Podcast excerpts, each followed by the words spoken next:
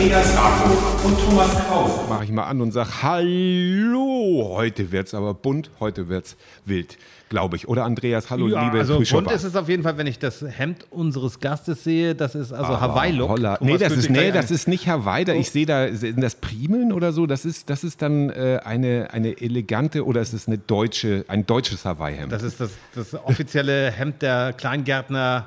Nein, nein, es ist sehr, es ist sehr schick, es ist sehr, schick, geschmackvoll. farbenfroh. Also, ja. Und wenn ich hier weiter rüber gucke, sehe ich äh, gerade die Marienkirche. Wir sind also mal wieder im wunderschönen Lübeck. Unser Gast kommt aber nicht aus Lübeck, aber er wohnt im Norden, Ja. möchte aber Herzlich nicht anonym willkommen. bleiben. Nein, herzlich willkommen, Lorenz Meyer. Ja, es freut mich. Es ist mir eine Ehre und Freude zugleich. Und muss ich ja gleichzeitig sagen, der Höhepunkt meines, ja, meiner Laufbahn, meiner bisherigen Laufbahn. Also ich habe eigentlich die letzten Jahrzehnte zielgerichtet darauf hingearbeitet, endlich hier diese Einladung zu bekommen. Ja, Und das stimmt so ein Ich habe ne? eigentlich schon seit einem Jahr oder so, ich glaube seit eurer Ausgabe 50, Hast du hadere gewartet? ich schon damit und denke, Mensch, verdammt nochmal, ich werde mich aber nicht freiwillig melden. Die müssen sich Ja, bei aber mir wir, waren, melden. aber wir haben, wir haben ja ähnlich gedacht. Das ist ja das Problem. Ja, das wir haben uns ja vornehmen, wir haben gedacht, Wir Mensch, dachten, der Journalist, Autor und Medienkritiker und auch Satiriker. Und deswegen habe ich so ein bisschen Angst vor dem, was er hier Ja. gerade sagt. Naja, du hast uns ja äh, äh, schon erwähnt, äh, äh, namentlich äh, als digitaler Frühschoppen. Und da habe ich ja schon gedacht, Mensch, das ist ja, na, ich glaube, Andreas, du hast mir damals eine WhatsApp geschrieben. Sechs von neun. Genau. Ja. Da habe ich gesagt, hier, Ritterschlag. Ne? Das, Das ist ja toll. Ja, da ja, waren wir also ganz stolz. Und dann hat sich, haben wir uns so langsam angenähert. So kann man das, glaube ich, sagen, Ja, oder? und ich kenne dich tatsächlich nur auf, übers Internet schon länger, Ja. weil du ja auch der Guru warst oder bist, diese Kunstfigur Ja. Sheng Fui, glaube ich. Sheng Fui. Ja, genau, genau. Ja. Und ich habe immer den Fehler Ja. gemacht, oder mache das heute noch, wenn ich mit Leuten mal so witzel, dass ich Möbel umstellen muss, dann sage ich immer noch aus Versehen Sheng Fui und die denken, ich bin sehr dumm. halt Feng Shui, glaube Ja, ich, ist. Ne? genau, Das richtig. Das Fernöstliche war- Lehre mit EE, ne? Genau, richtig. Das war tatsächlich in meinem grauen digitalen Vorleben ähm, einer meiner ähm, vielen Kunstfiguren. Ähm, also ich war eine Zeit lang, ein paar Jahre, war ich halt ein Sheng Fui, ein zertifizierter Sheng Fui-Berater. Also wohlgemerkt nicht Feng Shui, sondern Sheng Fui-Berater. Und war da sehr erfolgreich, hatte also auch eine Webseite mit einem eigenen Shop. Ich würde da gerne nachher nochmal in die Tiefe gehen. Das ist Ja, sehr interessant. Das ist der absolut. charismatische Guru. wir können da- jetzt gleich in die Tiefe gehen. Was Ja, ich würde aber dagegen? gerne noch, was? wir sind ja noch bei der Vorstellung. noch ganz kurz für die, die, die, die ganz wenigen, die Lorenz nicht kennen. Ähm, du Mhm. hast, du bist im Grunde derjenige, der, ich glaube, seit über 20 Jahren gibt es das Bildblog.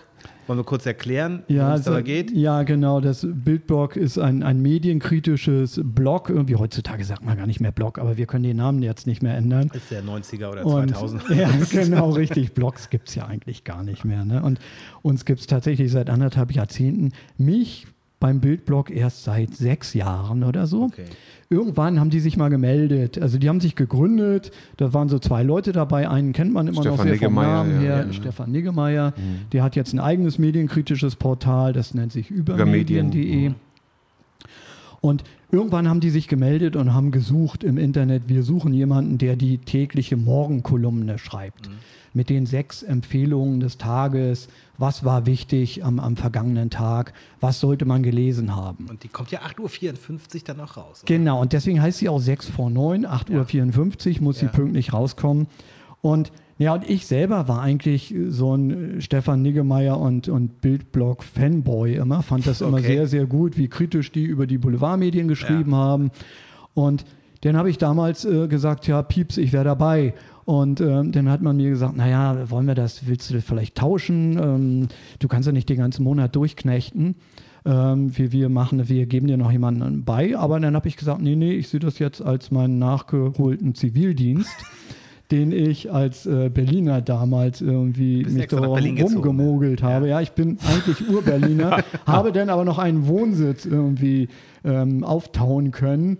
Und ähm, was äh, abgesehen davon äh, vollkommen unsinnig wäre, weil ich untauglich gewesen wäre.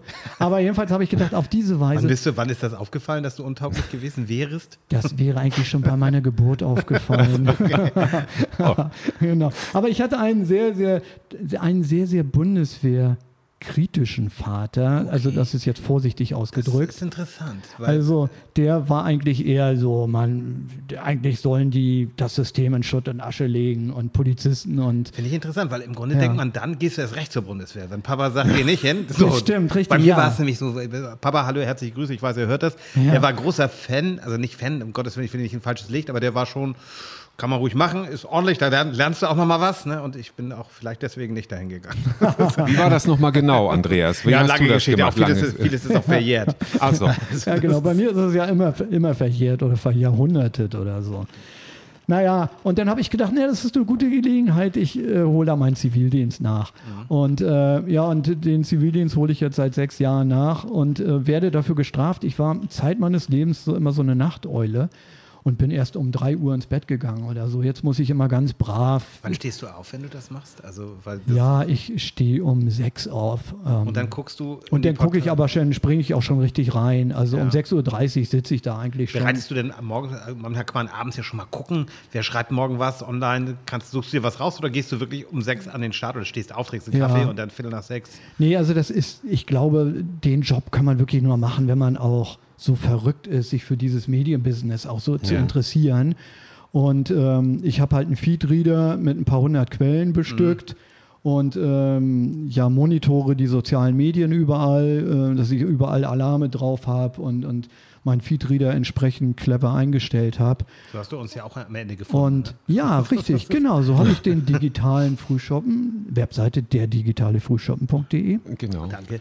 Und äh, so habe ich den auch entdeckt und habe ähm, hab euren tollen Podcast, der damals einen medienrelevanten Bezug hatte, hab Ich glaube, den Stefan Richter, ne? oder was war das? Oder? ja, Genau, ich einmal glaube, Stefan Richter ja. und einmal die Wirklich-Zeitung aus, ja, aus Flensburg. Ja, genau, genau. richtig, genau, ja. ja. Genau. Genau, und ich mache am Wochenende immer eine Sonderausgabe. Da geht es dann immer nur um Multimedia-Empfehlungen, wo ich Hörtipps und Videotipps gebe. Und da ist das natürlich fantastisch gewesen. Und das war mir eine große Ehre, euch da Ja, empfehlen zu dürfen. sehr Kolumnen, kolumnenmäßig entdecke ich natürlich Parallelen eigentlich auch zu Franz Josef Wagner. Er erscheint täglich, ja. Ja. Aber das war es Ja. dann, glaube ich, auch schon, oder? genau. Ja, genau. Aber Franz Josef Wagner könnte ich sofort auch schreiben. Habe ich auf Twitter mal eine Aktion gemacht und habe auch gesagt, nennt mir irgendwas und ich schreibe dazu im Stil von Franz Josef Wagner. Und ähm, also das ist, das ist ja eine, das ist auch fast eine Der- Kunstfigur. Der, Der, der hätte mir auch noch gefallen. Wir wollen auch nicht, du hast ja vorher sehr bescheiden, so kommst du rüber. Wir können ja auch mal ganz transparent sein.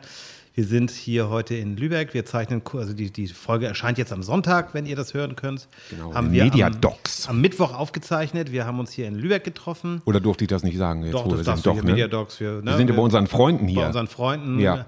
Ne, Cook and Cooper, die für uns hier alles machen. Und die Genau. Stefan Unsere und Yannick. Online- Ja, Wizards. wir sitzen bei denen im Büro, deswegen dieser tolle Ausblick. Aber wir sind schon Ja. vom Ja. Bahnhof hierher geschlendert. Ich weil bin wir haben, schwer beeindruckt hier Ja. von dieser tollen Loftatmosphäre. Das Ja. ist hier schon, das sind schon, schon gute Leute hier sozusagen. Die haben es hier gut. Ja. Aber wir sind mit, mit Lorenz eben schon vom Bahnhof gelaufen und haben so ein bisschen, äh, ja, natürlich auch schon mal off the record gesprochen. Und da hast du ja auch gesagt, ähm, letztendlich, dass äh, gewisse Dinge möchtest du auch gar nicht zu privat sein und das müssen wir auch, wollen wir auch akzeptieren. Natürlich. Dass man sagt, du bist hier sozusagen als, als Journalist, Autor, Medienkritiker hier. Die Kunstfigur haben wir eben schon angeschaut. Äh, kommen wir gleich nochmal zurück. Ich jetzt, äh, rede Ja, wir springen heute ein bisschen- wir springen ein bisschen rum. du bist ja ein Tausendsasser. Du machst beim, ja so viele beim Sachen. Bildblock noch ein bisschen bleiben, weil das, Ja. Ja, damit bitte. wir einfach diese Spur nochmal aufnehmen. Wir haben ja nun, es ist ja im Grunde, haben wir im Podcast auch schon viel drüber gesprochen. Julian Reichelt, endgültig falsch abgebogen. Ähm, wir haben natürlich dieses tolle Buch von Stuttgart Barre möglicherweise alle mitbekommen, wo ich Noch fand der? Aufschrei gar nicht so groß war nachher. Ja, ja, hat ja, das auch gar schon, keinen mehr schon, überrascht, glaube ich, ja. obwohl das ja eine fiktive Geschichte war. Aber um auf dein Buch kurz zu kommen, ähm, es, äh, Kreuzfahrt durch die Republik, da hast du 20 Figuren genommen.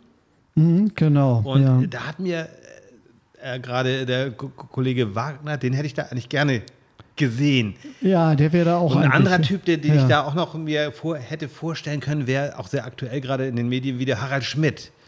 Ja, genau. Und an Harald Schmidt hatte ich tatsächlich aufgeschrieben. Ja. Das ist ein gutes Stichwort. Und an dem habe ich mir die Zähne ausgebrochen. Also, ähm, das war so. Also, ich habe wirklich. Ich habe den bis ganz zuletzt geschoben. Also ich habe an dem Ja. Buch äh, etwas über ein halbes Jahr gearbeitet und hatte mir so einen Plan gemacht. Ähm, jede Figur ist eine Woche Arbeit für mich. Ja. Und in der einen Woche habe ich mich voll gepumpt mit Informationen. Also es ist dann tatsächlich so, bei Lanz habe ich, ich weiß nicht, 40 Stunden Also Lanz YouTube gehört geguckt, oder so. Oh und, Gott. Ja, und YouTube ei, rauf. und- also ich frage und mal so. Rowold, haben die dir sehr viel Schmerzensgeld? Ich habe tatsächlich zwei Monate sogar dort gearbeitet, Okay. weil äh, ich brauchte einen freien Kopf und wollte nicht zu Hause arbeiten. Okay. Und da hat meine geliebte Cheflektorin, die leider jetzt abgewandert ist und, und zu Ulstein gegangen ist und dort Chefin eines neuen Imprints geworden ist. Schöne Grüße, Ricarda. Ähm, ja, und die hat dann gesagt, du kannst auch zu uns kommen, irgendwie zwei Monate. Und dann habe ich zwei Monate im Holiday Inn gelebt Okay. und äh, bin immer jeden Morgen wie so ein Arbeitnehmer irgendwie zum, zu Rowold gegangen. und hast da das Buch dann geschrieben? und habe dort jedenfalls zwei Monate dort Ja, geschrieben. okay. Leider ist es, leider ist es viel, hat es alles viel länger gebraucht. Das war, war, war sehr, ich will jetzt auch jetzt, das ist immer doof, der Gast, das soll jeder selber lesen. Nur ich äh, habe es so empfunden als sehr, war so meine Wahrnehmung, sehr liebevoll umgesetzt. Du hast diese Figuren nicht geschont immer, das kann man nicht sagen. Also zum Beispiel bei Lanz, ne, dieses Selbstverliebte, was da durchkam, Angela Merkel, Minigolf spielen, sehr schön. Und was hatte ich mir noch aufgeschrieben? Ja, Frank Thelen. Viele mögen den nicht. Ich gehöre auch zu denen, die ihn eher ablehnen. ja. Ein, ja, dieses FDP-artige äh, kann man fast sagen, Technologieoffenheit, die er da an den Ja. Tag bringt. Aber du hast diese Figuren, also kurz, wir wollen das Buch nicht zu lang, das war ja dein Bit, Ja. deine Bitte, wir wollen da gar nicht so lange, aber ich fand es eben sehr Ja. interessant, diese, diese Fantasie da reinzulegen, zu sagen, erstmal diese Namensverwechslung. Es ist ja so, Ja, der genau. Autor, der diese Interviews macht, also es sind 20 Persönlichkeiten. Mich erinnerte vieles auch so, ich weiß nicht, ob ihr das Buch kennt, ihr wahrscheinlich, der 100-Jährige, der aus dem Fenster stieg, Mhm. diese, diese Art und Weise ranzugehen, diese Fiktion mit echten Personen. Mhm. Na, und dann hast du ja hier sozusagen den, den Hausmeister letztendlich losgeschickt durch eine Namensverwechslung. Soll jeder selber lesen, wir Jawohl. wollen ja auch nicht zu viel Nee, spoilern. können wir aber gerne. Und hat dann sozusagen diese Leute besucht. Ne? Ja, Und genau. dann aber sehr, also für jemanden, der unwissend ist, korrigiere mich da gerne, wenn es Ja. falsch ist, könnte man auch glauben, das ist authentisch.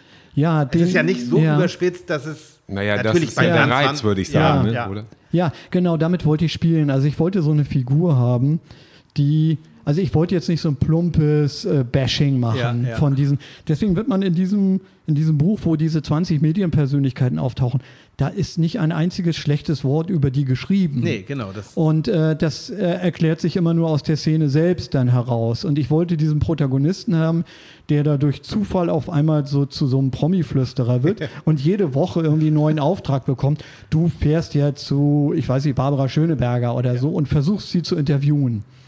Und jedes dieser Interviews, da geht er eigentlich immer, der Protagonist geht so mit so einer ganz positiven Stimmung an sie ran und ist eigentlich immer vorher fast ein bisschen eingeschüchtert und himmelt die eigentlich an, jeden von denen. Und dann offenbart sich aber so nach und nach, entgleitet dann jedes Gespräch und und manchmal kommt es auch gar nicht zum Gespräch. Dann geht alles kaputt und Ja. er bleibt in Scherben zurück irgendwie als Opfer, würde aber trotzdem nie ein böses Wort über die Person sagen. und also, ja, Entschuldige. Ja. Hast du dich denn zum Beispiel, wenn du jetzt sagst, du hast 40 Stunden Markus Lanz geguckt, ja. äh, am Stück? Nein, Oder nein, nein. nein, in Dosen, Nee, äh, dosiert, genau, ja. in Dosen auch gerne auf Waldspaziergängen und Okay. als Podcast-Format oder Aber du hast dich dann also eine, eine Woche oder eine oder wie lange hattest du gesagt? eine Woche, habe ich mich immer beschäftigt. wirklich äh, voll, so, ja. Hast du dich dann dabei erwischt, dass du vielleicht Verhaltensweisen oder tatsächlich Betonung von, von diesen Personen angenommen hast oder dass du so gedacht hast, geträumt hast vielleicht? Also irgendwas, ist da irgendwas passiert? Weil das kenne ich durchaus. Das passiert absolut. Das ist eine, eine ganz gute Frage, eine ganz tolle Frage. Und im, im Idealfall ist es auch so, dass ich nachher dann, ähm, also wenn ich mich ausreichend mit so einer Person beschäftigt habe und meine, dann auch irgendwann so denken zu können, dass ich dann eigentlich auch nicht nur weiß, was die Person sagen würde, äh, wenn man sie, wenn man sie danach fragt, was, wie ist dein Verhältnis zum Kapitalismus, sondern ich wüsste dann auch, was sie über Frauen denkt, äh, welche Autos sie mag oder, oder also Banalitäten.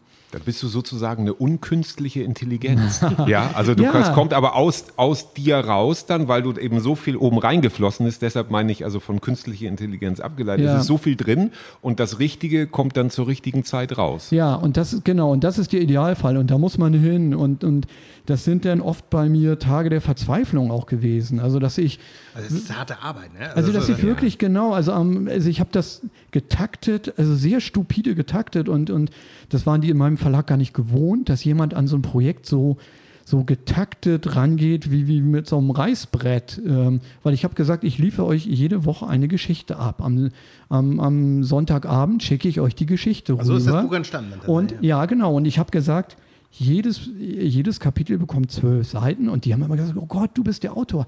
Du bist frei und du brauchst Termine nicht halten und nimm dir so viel Zeit, wie du brauchst. Aber ist das denn auch ein bisschen größenwahr? Also jetzt mal ganz bei allem Respekt, aber ist es so, dass du sagst, oh, ich kann, mache ich euch so schnell und Ja, also ich bin, ist ich bin tatsächlich, halt, ne? also ich bin tatsächlich äh, wirklich auch mit so einer Größenwahn Hybris reingegangen. Ja, also ich ja. weiß, am Anfang hieß es, äh, kannst du ein Probekapitel schreiben? Hatte mein Agent gesagt oder, oder der Verlag oder Mhm. so. Und dann hatte ich die Hybris und habe zu meinem Agenten gesagt, ja, sag mir einen Namen und ich schreib den. Äh, es ist mir, ich, ich will da gar nicht drüber nachdenken.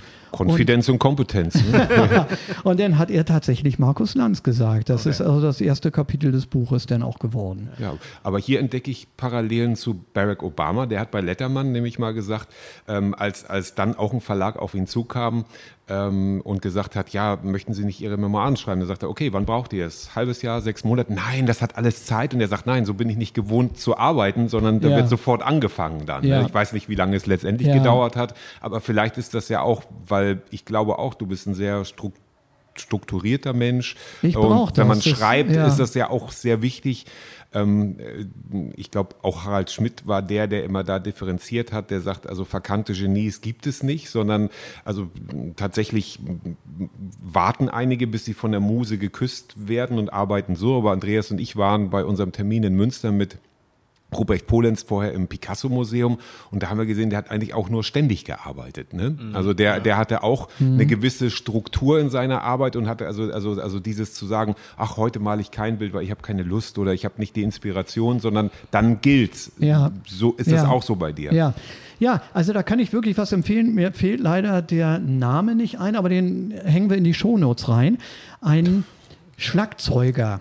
Ähm, Danke, Andreas. bei Instagram und bei YouTube. Also der weltphänomenalste Schlagzeuger. Äh, sieht sehr extrovertiert aus. Man sieht schon auf den ersten Blick, was für ein irrer Typ das ist. Und der räumt mit seinen Videos regelmäßig Millionen Klicks ab. Macht immer nur so ganz kleine Videos, spielt manchmal Stücke mit dem Schlagzeug mit einer Hand, die also Profi-Schlagzeuger mit drei Händen nicht hinbekommen würden. Ist ein sensationeller Typ. Und also ich würde sagen, also alle Profi-Schlagzeuger, himmel den an. Und ich habe ein Interview von ihm gelesen, da hat er gesagt, Talent, Genie, alles Quatsch, alles Unsinn. Null. Es ist einfach nur der stupide Fleiß. Dass er gesagt hat, als er irgendwann mal die Barriere durchbrochen hat und zu sagen, er erhöht die Stunden des Übens und er übt und übt und übt.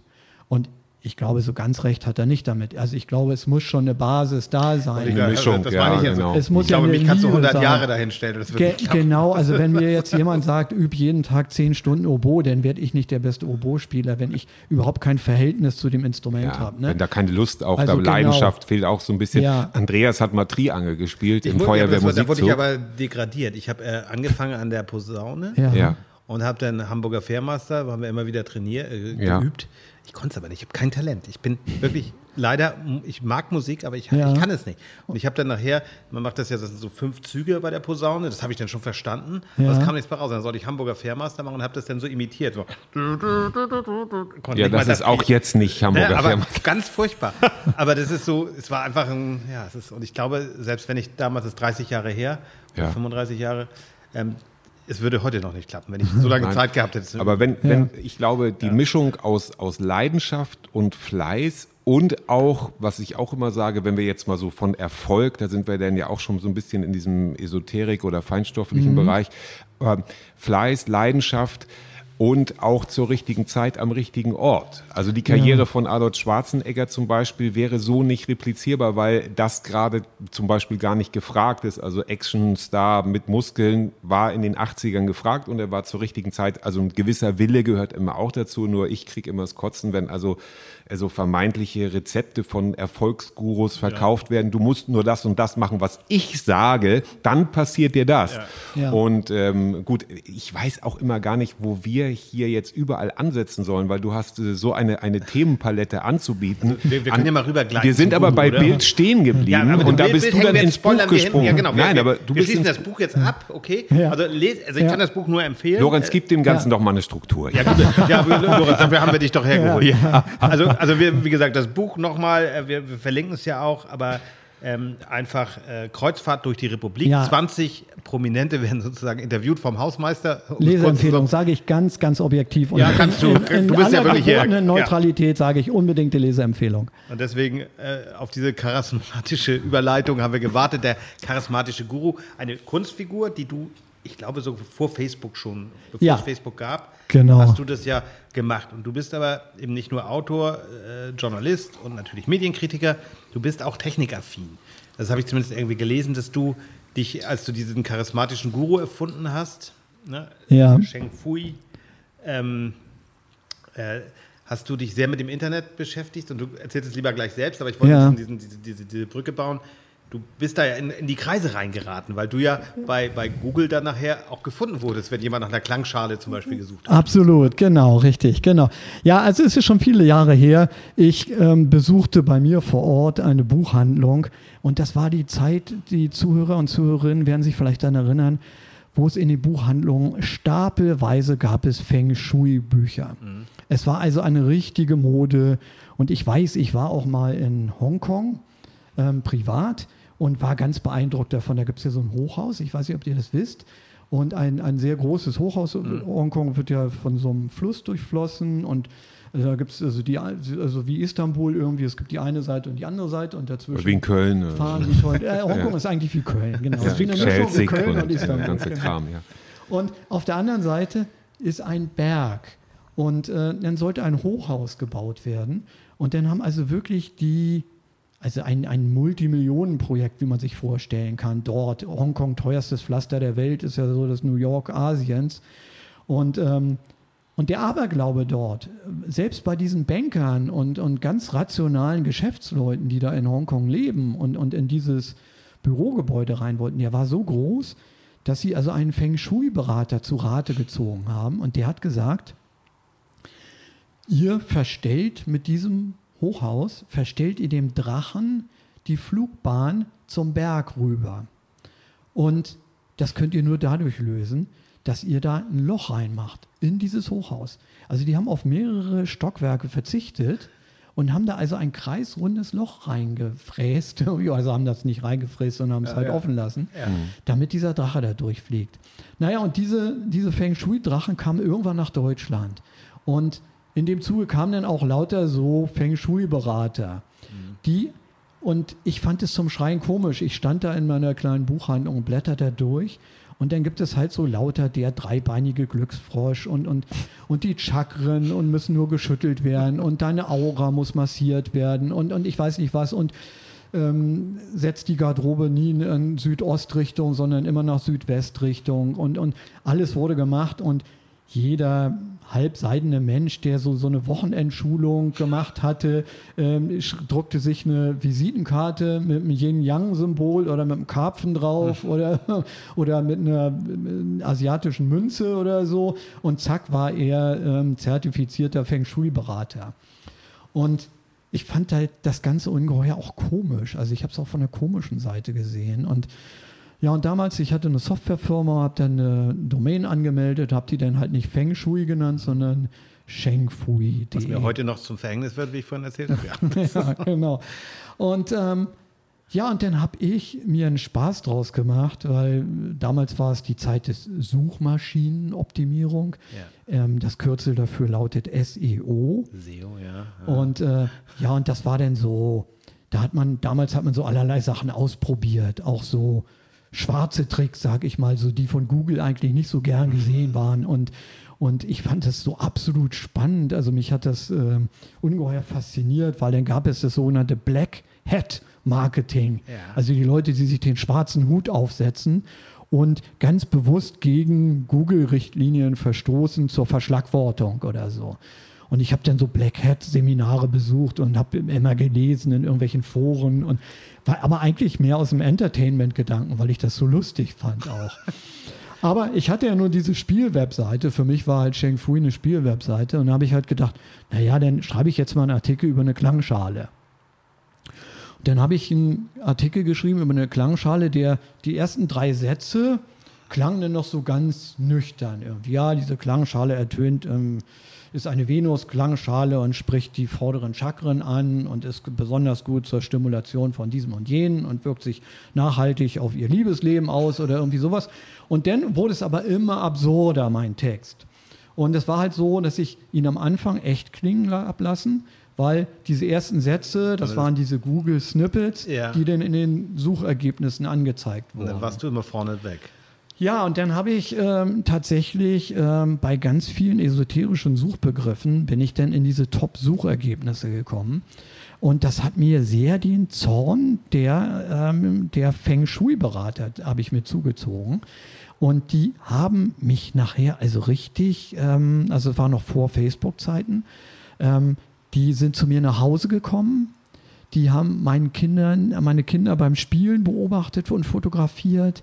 Die haben unter meinem Namen haben sie ähm, Werbung für Kinderpornos gemacht. Richtig haben, dreckig, also ja. richtig dreckig, weil die so sauer waren und, und die fühlten sich so, also wenn ich einen ernsthaften Artikel geschrieben hätte und, und hätte so rational, wissenschaftlich eine Gegenposition eingenommen, das waren sie gewohnt. Ja. Aber dass sie jemand jetzt nun auf so mit so leichtem Florett irgendwie sie so angeht und natürlich auch in die Suchtreffer vermiest irgendwie, es, das hat sie sehr, sehr persönlich genommen. Ja. Und das finde ich ja gerade, oder äh, das finde ich äh, sehr interessant, weil ich bin, äh, ich habe, wir haben das ja vorhin im Vorgespräch auch schon so ein bisschen durch, durch meine Hypnosegeschichten in Berlin bin ich ja, äh, ja wieder besseren Willens, sage ich mal, in, in, in diese Esoterik-Szene mit, mit reingeraten. Das lässt sich leider nicht vermeiden, wenn man sich mit dem Thema Hypnose beschäftigt.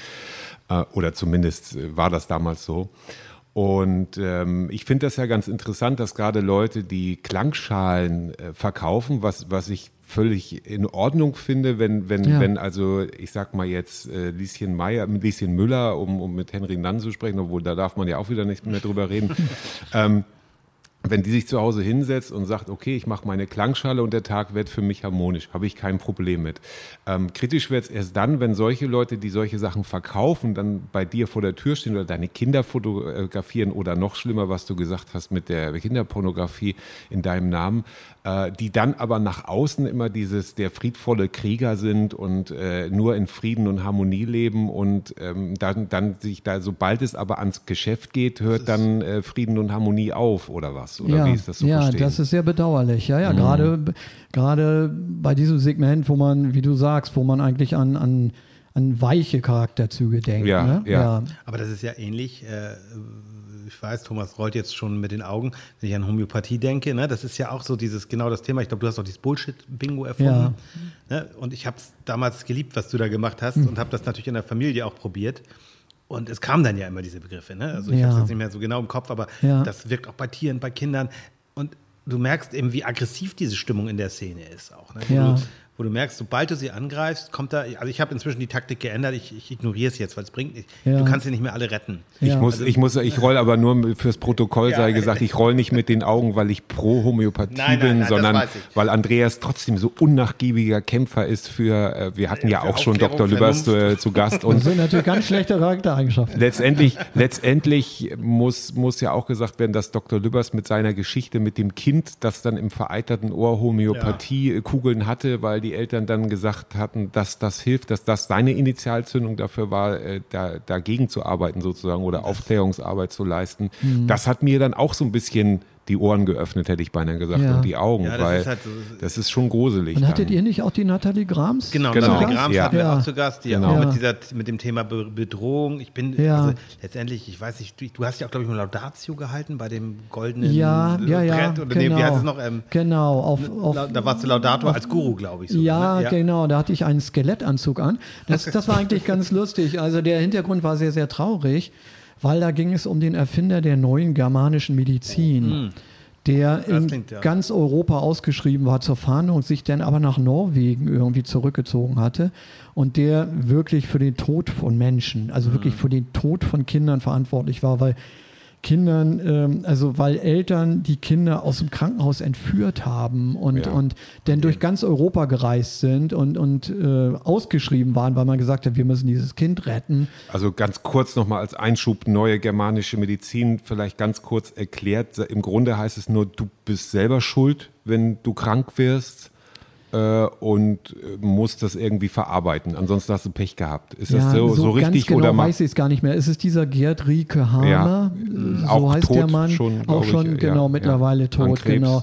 Und äh, es war alles ganz ich. grauenhaft. Auf jeden Fall hat Ja. er eigentlich allen Klienten immer sofort gesagt, ähm, Schulmedizin ist halt das absolut Mhm. Falscheste, damit hören wir sofort auf irgendwie. Und er hat bei diesen Menschen, die mit dem Tod konfrontiert waren oder mit dem Verlust eines Kindes, ähm, die hat er dann zum Abbruch der Chemo immer gebracht. Und Mhm. natürlich, die haben die Eltern, die gesehen haben, wie ihr Kind während der Chemotherapie leidet, sind natürlich auch äh, bequeme Opfer. Ähm, und äh, ich will denen gar keinen Vorwurf machen. Nein, wer so verzweifelt ist, das ist ja wieder, man muss das Ja. immer einordnen, klar, Ja. verstehe ich. Ja.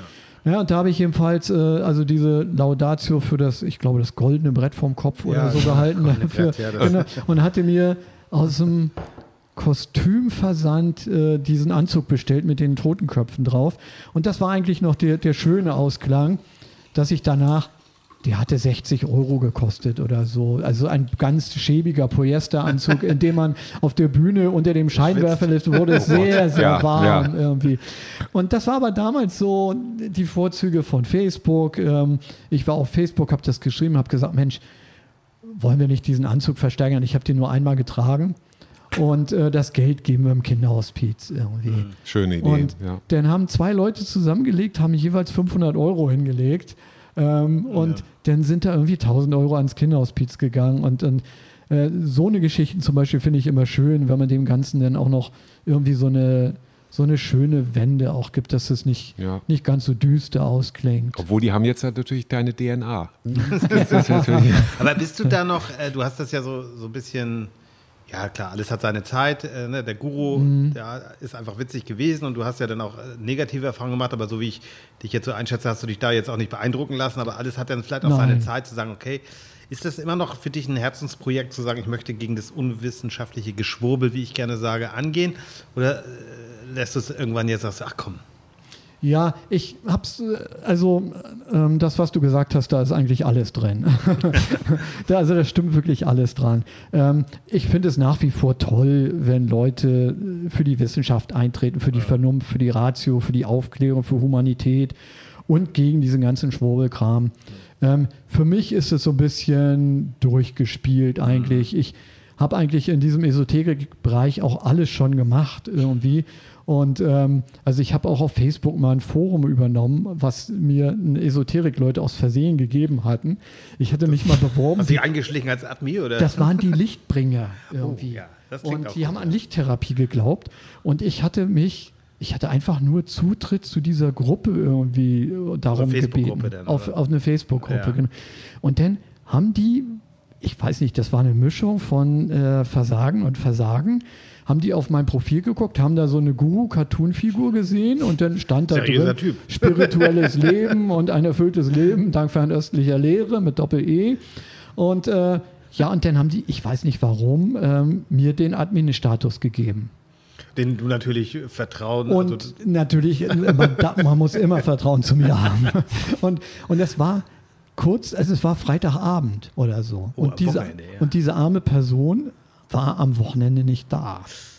Und ich habe dann, äh, also wir haben diese Gruppe übernommen. Und ich Das heißt, habe, du hast ja noch ein paar Freunde angeklingelt? Oder? Absolut. Und ich habe die Banner ausgetauscht. Ich habe die Werbetexte ausgetauscht. Ich habe die ganzen, ich habe Erfahrungsberichte reingeschrieben. Ich habe über die Vorzüge von Halogenlicht geschrieben. Ich habe bestimmte Glühbirnen empfohlen und habe Sponsorings mit Osram verkündet. wie, viele, wie viele Mitglieder hatte, hatte diese Gruppe? Ach, oh Gott, das weiß ich nicht mehr. So viel waren es nicht, aber ein paar hundert waren Ah, es okay. dann, glaube ich, Ja, schon okay. irgendwie so. Und, aber aber das, der Spuk war dann am Sonntag Sonntag vorbei. Ähm, da haben sie es mir natürlich entzogen. und, und dann gab es wütende, äh, sehr persönliche Schreiben an mich. Und, Okay. ja. Aber hat einen Unterhaltungswert gehabt in dem Moment. Für natürlich. mich hat es absoluten Unterhaltungs gehabt und ich, ich habe in dieser Zeit auch immer versucht, dem Ganzen irgendwas Humoristisches abzugewinnen und jetzt gar nicht mal so sehr mit dem, mit dem ich weiß alles besser, sondern einfach nur raufzugucken und wo ich denke, das ist jetzt wirklich Scharlatanerie. Ich will keinem, ich will keinem seine Zugänge mies machen. Jeder soll entscheiden, wie er mag. Aber wenn ich so den Eindruck habe, es ist wirklich Geschäftemacherei, es ist durchsichtige Schwurbelei, ähm, dann, dann finde ich, dann müssen sie es halt auch abkönnen. Ja. Ja, naja, das, das Problem ist ja auch, dass äh, die, ähm, also e- einmal gibt es diese, diese, diese feinstoffliche, esoterische Seite, aber dann ja auch die, die Erfolgsgurus, die dann sich im Businessbereich positionieren. Ich will jetzt gar keine Namen nennen, denn ich habe mal eine Google-Bewertung abgegeben für einen dieser Erfolgspropheten und habe gesagt, also wenn ich da die ähm, Datenschutzbedingungen akzeptieren soll auf dieser Seite dieses, dieses äh, Geldfachmanns, Ja. ähm, der sehr bekannt ist, ich nenne jetzt keinen Namen, aber viele wissen doch wahrscheinlich, um wen es da geht. Jürgen Möller. Ja, genau. Der war auch dabei, also so, so ein ähnlicher, glaube ich. Ja. Und dann habe ich das also als Bewertung eingeschrieben, dass man da dann nur zustimmt, dass man irgendwie Newsletter bekommt oder so. Und dann habe ich jetzt nach drei Jahren, haben die das mal gelesen und dann habe ich von Google sofort eine Nachricht bekommen, ähm, dass ich das doch bitte entweder neu schreiben möchte, weil das nicht den Tatsachen entspräche, oder löschen. Und dann habe ich mich dafür entschieden, äh, meine Daten bei denen anzufordern, weil meine Frau ist Datenschützerin, ja. äh, Juristin bei einem sehr großen Konzern und die hat gesagt, forder doch einfach mal deine Daten bei der Firma an, um zu sehen, was die über dich überhaupt so gespeichert haben. Äh, Und die haben mir bis jetzt nicht geantwortet. Und ich muss noch eine Woche warten und dann kann ich denen nämlich richtig Ärger machen. Ja. Und darauf freue ich mich jetzt schon. Nein, aber Ja. der, die, die, die, wir hatten auch schon mal über Erfolgskurus nämlich eine, eine ähm, Folge und die, sind, die halte ich auch für richtig gefährlich, weil die eben die Leute so stark beeinflussen und vor allen Dingen auch jungen Leuten ja Dinge einreden, gebetsmühlenartig, wer ja schon mal auf so einer Veranstaltung gewesen ist. Da geht es dann wirklich darum, wenn ihr jetzt nicht unterschreibt, also das sieht man Ja. auch äh, tatsächlich, das ist bei ganz offen, es gibt eine ZDF-Doku über Jürgen Höller, Ja. ähm, wo, wo er sich dann vor die, äh, vor, vor die, vor die äh, seine, seine Zuschauer stellt und sagt, wenn ihr jetzt nicht unterschreibt, habt ihr keinen Willen zum Erfolg. Ja. Sinngemäß. Ja, Ja, kann ich sinngemäß. sehr empfehlen, diese Doku. Genau. Äh, an alle, genau, das Ja. wäre nochmal was zum Notieren für die Shownotes. Absolut. Ähm, die finden wir Genau. nämlich in der Mediathek. Ja. Äh, ist absolut empfehlenswert, eine ganz tolle Produktion. Ja, ja. ja. und dann auch zu sehen, äh, er zu seinen Mitarbeitern sagt, das ist ja alles öffentlich, deshalb können wir das auch sagen und, und, und dann zu seinen Mitarbeitern sagt, das, was ihr verhindern müsst, sind Stornos, ja, und, und die, wo es dann nicht darum geht, wie können wir mehr verdienen, sondern wie können wir Stornos verhindern und äh, sagt den Leuten einfach, das geht nicht, so, das ist, finde ich, naja gut, guckt euch das selber an. Ein, ja, es ist halt ein fieses Geschäft und es ist Ja. halt so dieses, was dann immer wieder, und da einfach auch wieder eine persönliche Frage, Lorenz. Wir haben das auch mit, mit, mit Ruprecht Polenz ja so ein bisschen besprochen. Wenn wir so die Welt sehen und du als Medienkritiker guckst ja noch ein bisschen anders drauf und man, wer dich jetzt erlebt, wir kennen uns ja jetzt gerade mal eine Stunde irgendwie persönlich, sieht dich ja so als einen doch sehr Eloquenten. eloquenten sowieso, aber auch Harmonie, der auf Harmonie freundlich, Mhm. Sehr freundlich. bescheiden. Ne, Ja. Ich will dich jetzt hier nicht umgarnen, darum geht's Interessiert. nicht. Danke, Nur wer dich danke. auf, Gut aussehen. Oh auf, ja, weiter so, weiter so. aber wer dich auf Twitter kennt, Ja. kennt dich da auch eher als Raufbold, sage ich mal. Ja, so, ne? Also, ja, genau, richtig, ja. Also man muss sagen, genau, also ich bin in den sozialen Medien schon meinungsstärker, sagt man ja So. heutzutage so schön, ähm, weil einem leider gar keine andere Möglichkeit übrig bleibt. Also im persönlichen Gespräch bin ich viel konsilianter und konsensbereiter, aber um zum Beispiel auf Twitter durchzudringen, braucht es manchmal wirklich diese Verdichtung. Und die Verdichtung ist natürlich vergröbernd, weil sie, weil sie Graustufen links und rechts abschneiden muss, weil es ein Konzentrat, so, so ein Destillat werden wird. Und dann wirkt das Ganze natürlich, ähm, ja, wirkt das einfach eine Spur intensiver. Ist das dann Ja. nicht auch nah am Populismus oder ist das oder siehst du da einen Unterschied? Ja, man, ja, ich äh, druckse jetzt so ein bisschen rum. Ähm, ich finde Populismus natürlich was ganz Grauenhaftes, aber es gibt ja Leute, die sagen, der Populismus ist eigentlich gar nicht so schlimm. Ähm, es müsste eigentlich, es dürfte eigentlich nicht nur einen rechten Populismus geben, es müsste eigentlich auch noch einen linken Populismus geben. Populismus hätte ja auch seine Vorteile, ähm, wenn man es so sieht, dass es eine Sprache ist, die zum Volk durchdringt und irgendwie populärwissenschaftlich ist ja auch nicht negativ konnotiert.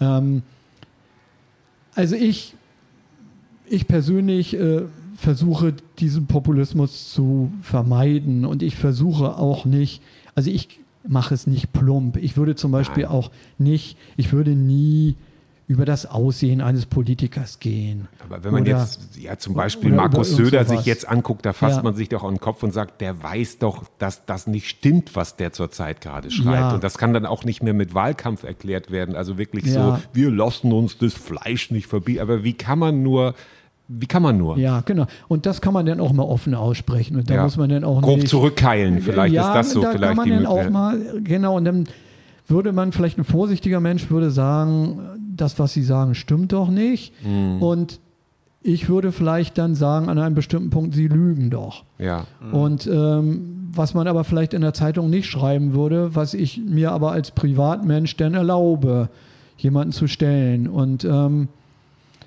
ja, genau. Aber Twitter ist ein gutes Stichwort. Du sagst Das- auch immer noch Twitter, ne? Ex. ja, Ja, genau. Also vormals Ja. und so. Ja. Ne? Weil Ja. das nicht heißt, wir haben hier eine. Archivfolge. ne? Aber Ja. Twitter ist ein gutes Stichwort, okay. Twitter ist ein tolles Stichwort, weil es ist eigentlich, äh, ja, das ist ein Thema, was mich wirklich traurig macht, aus, aus verschiedenen Gründen. Ähm, also nicht nur, weil ich da jetzt äh, in, innerhalb von einem Jahr irgendwie von 20.000 auf 100.000 gewa- oder auf 120.000 gewachsen bin, ähm, sondern weil es wirklich, es war so eine ausgezeichnete Quelle.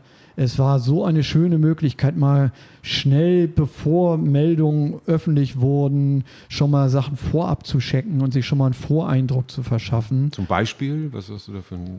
Ja, also es ist eigentlich bei allen Krisen, bei allen Katastrophen, bei Wahlen, ähm, bei, ähm, beim Krieg, ähm, also bei all diese Sachen ähm, wurde man ja immer schneller informiert und deswegen ist es ja kein Wunder, dass die gesamte Medienblase da eigentlich dran hing. Man hat ja den Eindruck, irgendwie Twitter besteht vor allen Dingen halt aus Medienfuzis und Politikern. Ja, und das ist ja, das habe ich erlebt bei den Medienunternehmen, also wo ich früher gearbeitet habe, RSH kann ich ja ruhig sagen, ähm, da wurde Twitter eben, nee, das ist ja nur so ein Journalisten. Und ich habe gesagt, nee, das ist schon ein bisschen mehr. Ne? Also, dass wir als Sender da auch was machen kann. Und das ist auch sehr umstritten in der Branche, das weiß ich. Aber es ist ja dieses Gefühl, was jetzt korrigiere mich da gerne, weil du bist da mehr drin in dem, in dem Ding. Ich habe so das Gefühl, Elon Musk hat das ja gekauft, weil er gesagt hat, naja, diese ganze linke Mischpoke da, dem nehmen wir mal ihr Spielzeug weg und wir bauen das mal ein bisschen um. Ne? Teurer Und Spaß. hat das dann wahrscheinlich bereut. Ich habe keine Ahnung, hat er 50, 45 Milliarden da Ja. auch wahrscheinlich versenkt, weil ich glaube, die haben Serverkosten, die, selbst wenn er noch so viele blaue Haken vertickt, Genau, das wird richtig. niemals Geld verdienen, das Ding. Ne? Ja. Und äh, ich glaube, er hat es zwischendurch auch mal bereut, wollte es, glaube ich, rückgängig machen und dann hat er plötzlich gesagt, nee, jetzt mache ich es doch. Er ist ja auch unberechenbar und Genau. Elon Musk sehe ich auch so ein bisschen, ich sehe schon, dass er für die Elektromobilität viel getan hat, weil ohne ihn würde VW immer noch blöde Verbrenner bauen.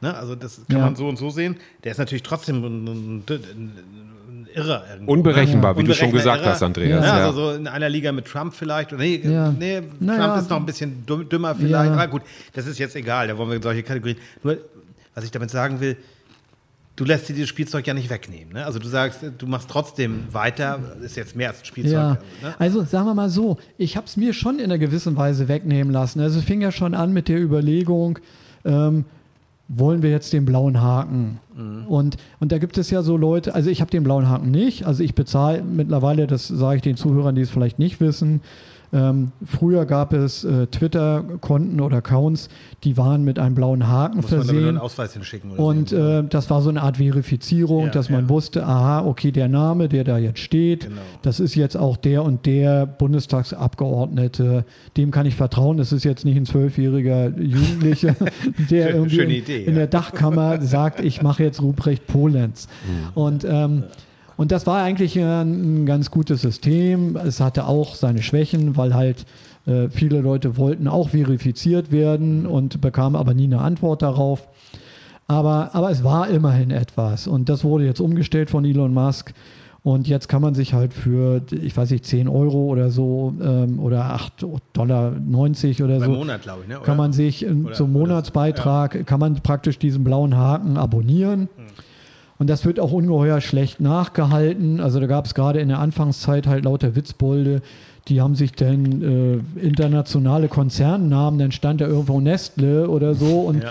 und, und dann war da ein blauer Haken dran oder, oder es gab doch eine Sache. auch Aktieneinbrüche oder ja, so. genau, ne? richtig. Und dann genau. gab Da kannst du ja viel es Schabernack nicht auch irgendwie ja. eine, eine Medizin, ein, ein Pharmaunternehmen großes, Ja, irgendwie wo, sowas, wo ja. dann derjenige dann geschrieben hat, ja, das Diabetes-Medikament, das machen wir jetzt frei irgendwie für alle irgendwie. Oh Gott, oh Gott. Ja. naja, und ähm, na, jedenfalls standen, stand ich und natürlich viele andere na, jetzt auch vor der Frage, ja, soll man da jetzt diese Abogebühr entrichten? Die ist nämlich noch mit weiteren äh, Vorteilen verbunden. Man wird öfter eingeblendet, also man hat mehr Reichweite, mehr Sichtweite. Das ist ja diese äh, das ist ja das, was wir alle haben wollen, die alle so egozentrisch. vor, ne? Aber wenn du zum Ja. Zuckerberg-Konzern, also auf der anderen Seite bist sozusagen, da hast du dann halt das Problem, wenn du keine Werbung schaltest, kriegst du auch keine Reichweite. Ne? Ja, das, ist, stimmt. Das ist genau. auch so dieses, ne? Wo wir, ja, das, das erleben wir ja auch so.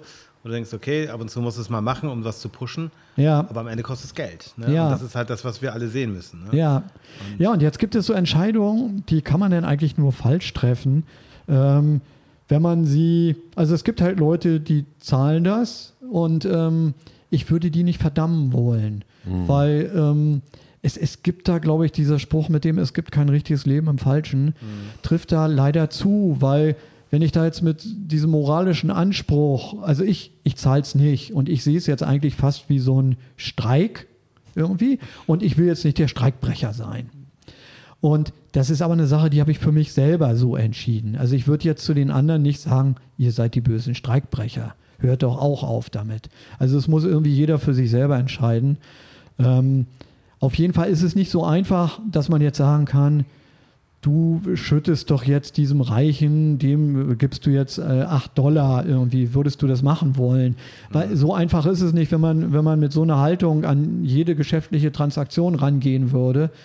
Äh, dann dürfen wir halt bei keinem Discounter mehr kaufen, kein Auto mehr fahren, nicht mehr, also da könnten wir halt gar nichts mehr machen. Ja, es wird ja immer gleich wieder stark äh, polarisiert auf Twitter. Gesagt, ja, du hast ja einen Deppenhaken oder so. Ja. Also es wird immer gleich, es ist sehr viel schwarz und weiß. Ich bin nicht mehr bei Twitter. Ich bin irgendwann am Ende der Pandemie, glaube ich, ausgestiegen. Ich bin noch über unseren äh, Podcast-Account, gucke ich ab und zu mal rein, aber ich kann es wirklich nur in sehr geringen Dosen ertragen. Also Ja.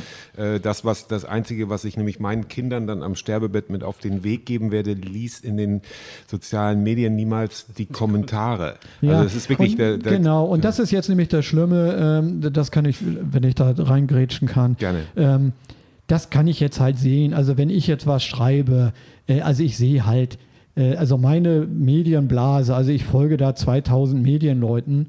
ähm, die, die sind alle weg. Also da bra- braucht man sich nicht vorzumachen, die sind alle weg. Und wenn Tatsächlich, ich, ja? Ja, ja, ja, die sind wirklich alle weg. Also da gibt es wirklich eine Handvoll Leute, die kann ich fast mit dem Namen nennen, die noch da sind. Krass. Eigentlich sind alle weg. Und ähm, ja, und ganz im Gegenteil, durch dieses, ähm, also wenn ich jetzt da was schreibe, dann habe ich sofort halt, die Blauhaken sind jetzt immer sofort gelistet unter den Kommentaren.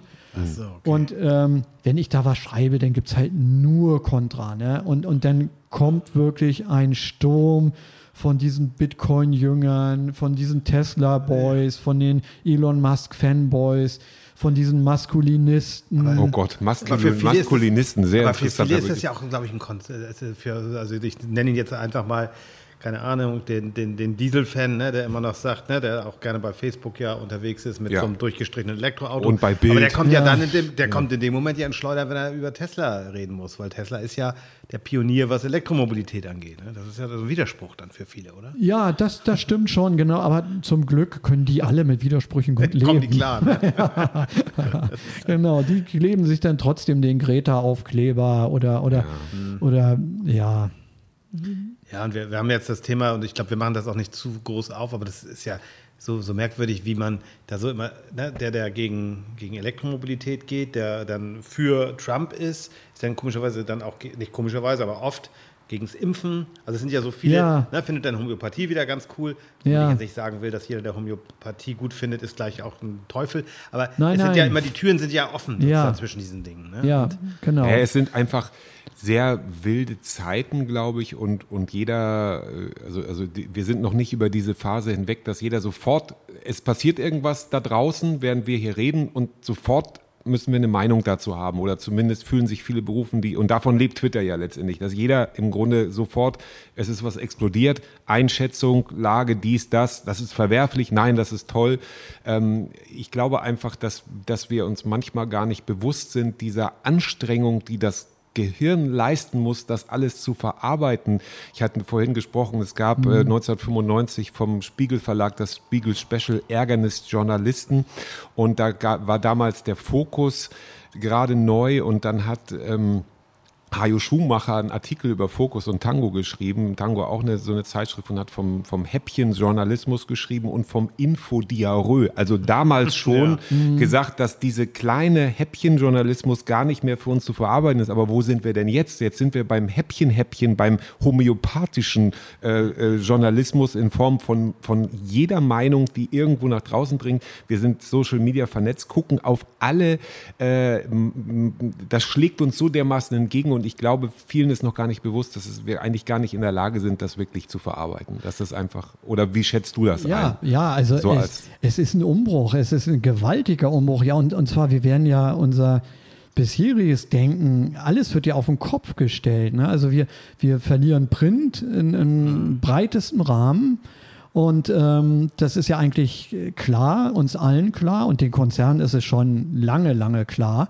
Und viele verharren trotzdem in so eine Angststarre und kommen da einfach auch nicht raus, weil, weil sie auch sich äh, keinen Rat wissen dabei. Ich kann es mir gut vorstellen, wie, wie das sein muss, wenn man über Jahrzehnte eingeübte Muster hat und auf einmal ist auf einmal alles andere. Ne? Also gucken wir uns mal so eine FAZ an vor vor ein paar Jahrzehnten, als mein Vater die gekauft hat, war die 10 Zentimeter dick oder so und ich musste die mit einer Sackkarre vom Kiosk fahren. Schönes Bild. weil, weil, weil da irgendwie, man hat die hinten aufgeschlagen am Wochenende und da waren acht Seiten nur Kienbaum Personalberatung. Und die haben sich ja dusselig verdient, nur an Stellenanzeigen. Ja. Und diese ganzen Umbrüche, die wir haben. Also jetzt hat Bild ja vor ein paar Wochen gesagt, also Springer hat gesagt, sie hauen 200 Stellen, bauen sie ab und wollen sie mit ChatGPT über, äh, ersetzen. ja. Also ich sage das jetzt ein bisschen vergröbert, Ja, ja. genau. Ja. Ähm, also da wissen wir noch gar nicht, was da alles kommt. Dann haben wir jetzt diese TikTokisierung der jungen Generation, dass äh, Studien sagen, die Kids be benutzen jetzt nicht mehr Google als Suchmaschine, sondern TikTok als Suchmaschine. Ja, wie irre ist das denn? Chinesischer Konzern. Ne? Das ist Ja, und, und das als Suchmaschine, ne? Und, und wenn man sich da diese Videos anguckt, ich, die Sehgewohnheiten, wir kommen da ja gar nicht mehr mit. Nein. Also wenn ich mir da so angucke, da ist so ein Anwalt, der sehr erfolgreich ist und, und so, so juristische Häppchen serviert, so 30 Sekunden. Ja, in den 30 Sekunden sind 45 Schnitte. Also das wird, der, da ist einmal die Kamera, liegt einmal auf seinem Fuß und einmal hängt sie am Dach Ja. und einmal sitzt er auf dem Auto und, und das geht aber zack, zack, zack, zack, zack. Genau. Mit einer Wahnsinnsintensität.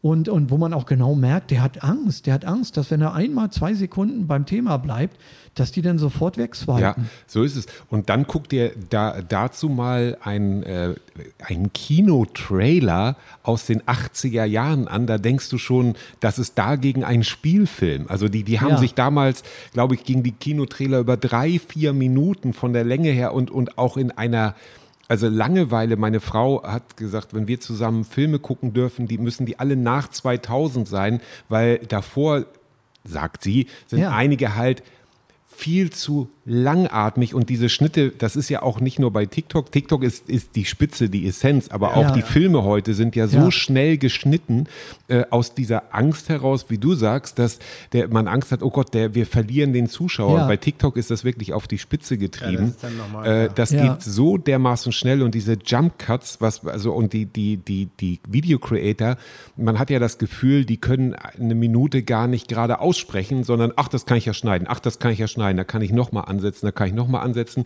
Der Perspektivwechsel, das ist ja wenigstens noch eine Abwechslung, aber manche machen das ja aus der puren Faulheit. Ich kann ja noch mal ansetzen, ich kann ja noch mal ansetzen.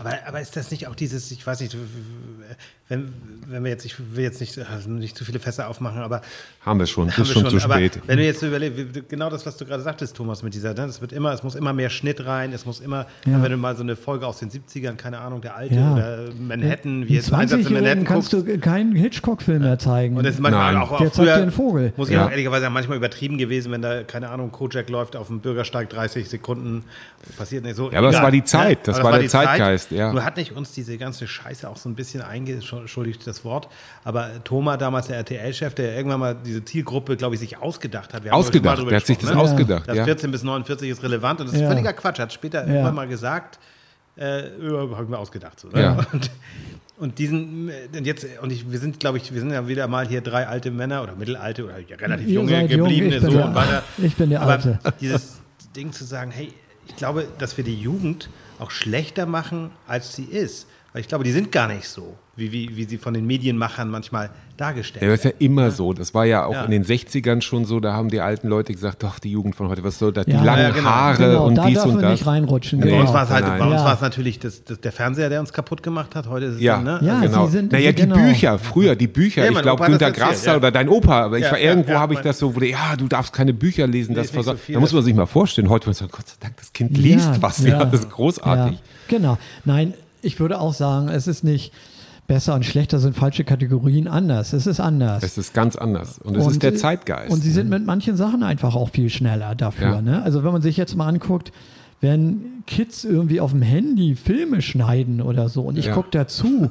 Also für mich ist das sowas wie, äh, ja, wie wenn ich lang, lang beim Klavierspielen zusehe oder so. Ja, das ist so ein. Wunder, irgendwie, dass ich irgendwie den anbeten möchte. Was ist denn das für ein Zaubertrick? Das, Ja. und das können die alle irgendwie. Naja, Und und, und TikTok deckt eine riesige Bedarfspalette. Es gibt zum Beispiel einen hervorragenden TikToker, der, äh, der jeden Tag ein, ein 30 Sekunden raushaut zu einem, zu einem Kunstwerk. Der bespricht dann ein Kunstwerk oder einen Teil der Kunstgeschichte. Genauso gibt es was zu Gesundheit. Also auch wirklich fitte Leute, Dok Doktoren, auch sehr beliebt. Aber es gibt Ja. auch wirklich was, wo ich sage, Mensch, da kann ich was mitnehmen in den 30 Sekunden. Und das ist dann so diese Mikrodosis. Ja. Und dann kann ich entscheiden, okay, ah, dieses Kunstwerk, das interessiert mich, da gehe ich mal tiefer rein und gehe dann woanders hin und gucke mir dann ein Video an oder besorge mir ein Buch oder mache sonst irgendwas. Also das Ja. kann auch eine Chance sein. Also wie du schon sagst, das sind, ist vielleicht eine falsche Kategorie zu sagen, das ist gut oder schlecht. Ja. Natürlich muss ich zugeben, wenn die, die Videos, die meine Kinder äh, gucken,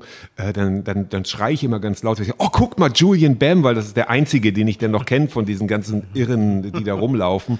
Aber äh, das, das ist dann halt der Zeitgeist. Ja, genau. Und so ist es. Und man muss irgendwie seinen Frieden damit machen, dass für bestimmte Sachen kommt der Guru jetzt werden die durch. Leute ähm, verloren. Also ich glaube, die Sache mit den Büchern und, und ich schreibe ja nur selber Bücher, aber die Sache mit den Büchern ist natürlich mittelfristig verloren. Ja. Das wird, wird in der Form, natürlich werden die immer weiter existieren, um Gottes Willen.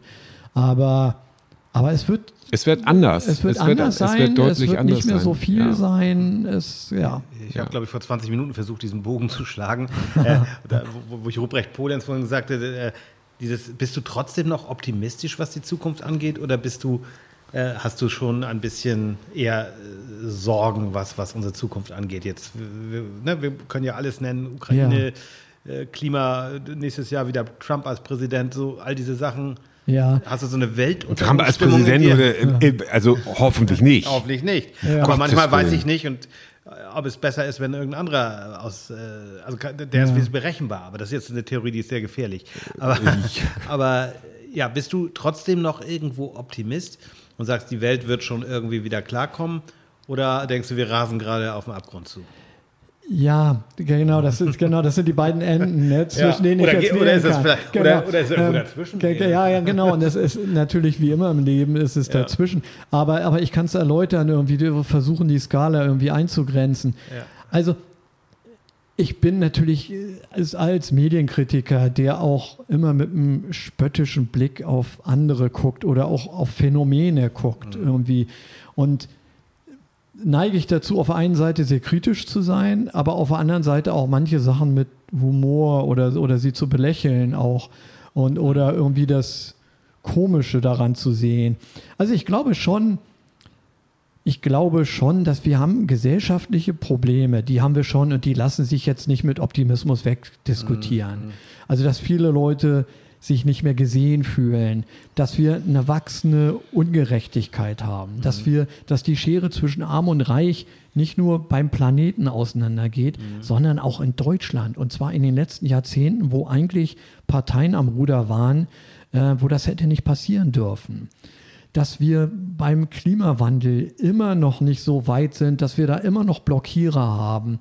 Also, es, also wenn ich einfach nur so auf diese, auf, wenn ich da von außen auf so ein Papier gucken würde und würde mir die Sachen aufschreiben, was da mit dem Planeten gerade passiert, ähm, ja, also dann müsste man tatsächlich pessimistisch sein. Ich wüsste nicht, wie man, wie man das sonst, ähm, wie man das sonst irgendwie benennen könnte. Nur jeder, der eigentlich sagt, er ist pessimistisch, ist in der Gesellschaft natürlich, das wird ja nicht gern gesehen. Wir wollen eigentlich nur optimistische Menschen um uns herum haben. Und bei Pessimismus sagt man dann auch gerne, der hat den Kampf aufgegeben oder, oder so. Das ist es natürlich nicht. Aber, sorry, ich muss was Hast du trinken. noch genug zu trinken? Aber ähm, ich fühle mir was ein. Ja. Ja, ich- Aber wenn ihr mich hier so fragt, und es hört ja keiner zu, außer nachher 45.000 Leuten. Wir, wir hoffen immer noch. Ja, ähm, Bisschen drunter, ja aber also, äh, ähm, ja, also ich bin schon pessimistisch, also gut gelaunt pessimistisch. Ich natürlich. glaube, ich glaube, es ist äh, die, die Kategorie, ähm, dieses der pessimistisch äh, wird nicht so gerne gesehen in unserer Gesellschaft, hast du gesagt, ja. Und ich bin aber eher pessimistisch diesem gleichgültigen Ver äh, Verhalten anderen gegenüber, die sagen, ich laufe durch die Stadt und sehe die Autos laufen, weil nach dem Motto, dann kommt ja wieder dieses Totschlagargument, ja, aber China, die machen doch so viel und so. Ja, dann, das, ja. das, das rechtfertigt doch aber nicht den Motor. Also Ja. das Härteste vor unserer Tür hat mal jemand eine Mittagsstunde gemacht in seinem Auto, während der Motor lief. Der hat da wirklich fast eine Stunde im Auto geschlafen und der Motor lief. Ja. Und wenn ich sowas Klimaanlage sehe, oder die Heizung braucht. genau, weil er brauchte die Klimaanlage. Ja, Und dann, dann, dann stelle ich mir einfach die Frage, ja, dann bin ich auch pessimistisch, weil ich einfach denke, Mensch, es gibt so viele Leute, die engagieren sich, die wirklich äh, auch versuchen aufzuklären und zu sagen, Leute, es ist noch nicht mehr fünf vor zwölf, es ist fünf nach zwölf Ja. und wir, wir, wir laufen hier jetzt im September, könnten wir in der Unterhose hier in Lübeck jetzt Ja. gerade rumlaufen bei Ja. über 21 Grad, die wir sitzen haben. wir auch hier. Ja, genau, ja, zum Glück. Für sagen, die, nachher fürs Foto müssen wir uns wieder anziehen. Nein, aber das, das, Ja. da, da, da, und dieses, dieses Egalverhalten, das, das, das, das tut mir körperlich weh. Ich kann das nicht sch- sehr schwer aushalten. Ja, Eigentlich gar nicht. Ja, ja, sehr sympathisch. Äh, Das geht mir ähnlich. Und ähm, China war ein gutes Stichwort. Also dieses Argument, ne, dieses Totschlagargument, ja, aber in China, und das nützt ja alles nichts, wenn wir uns hier an die Spielregeln halten. In China ist das alles viel schlimmer oder so.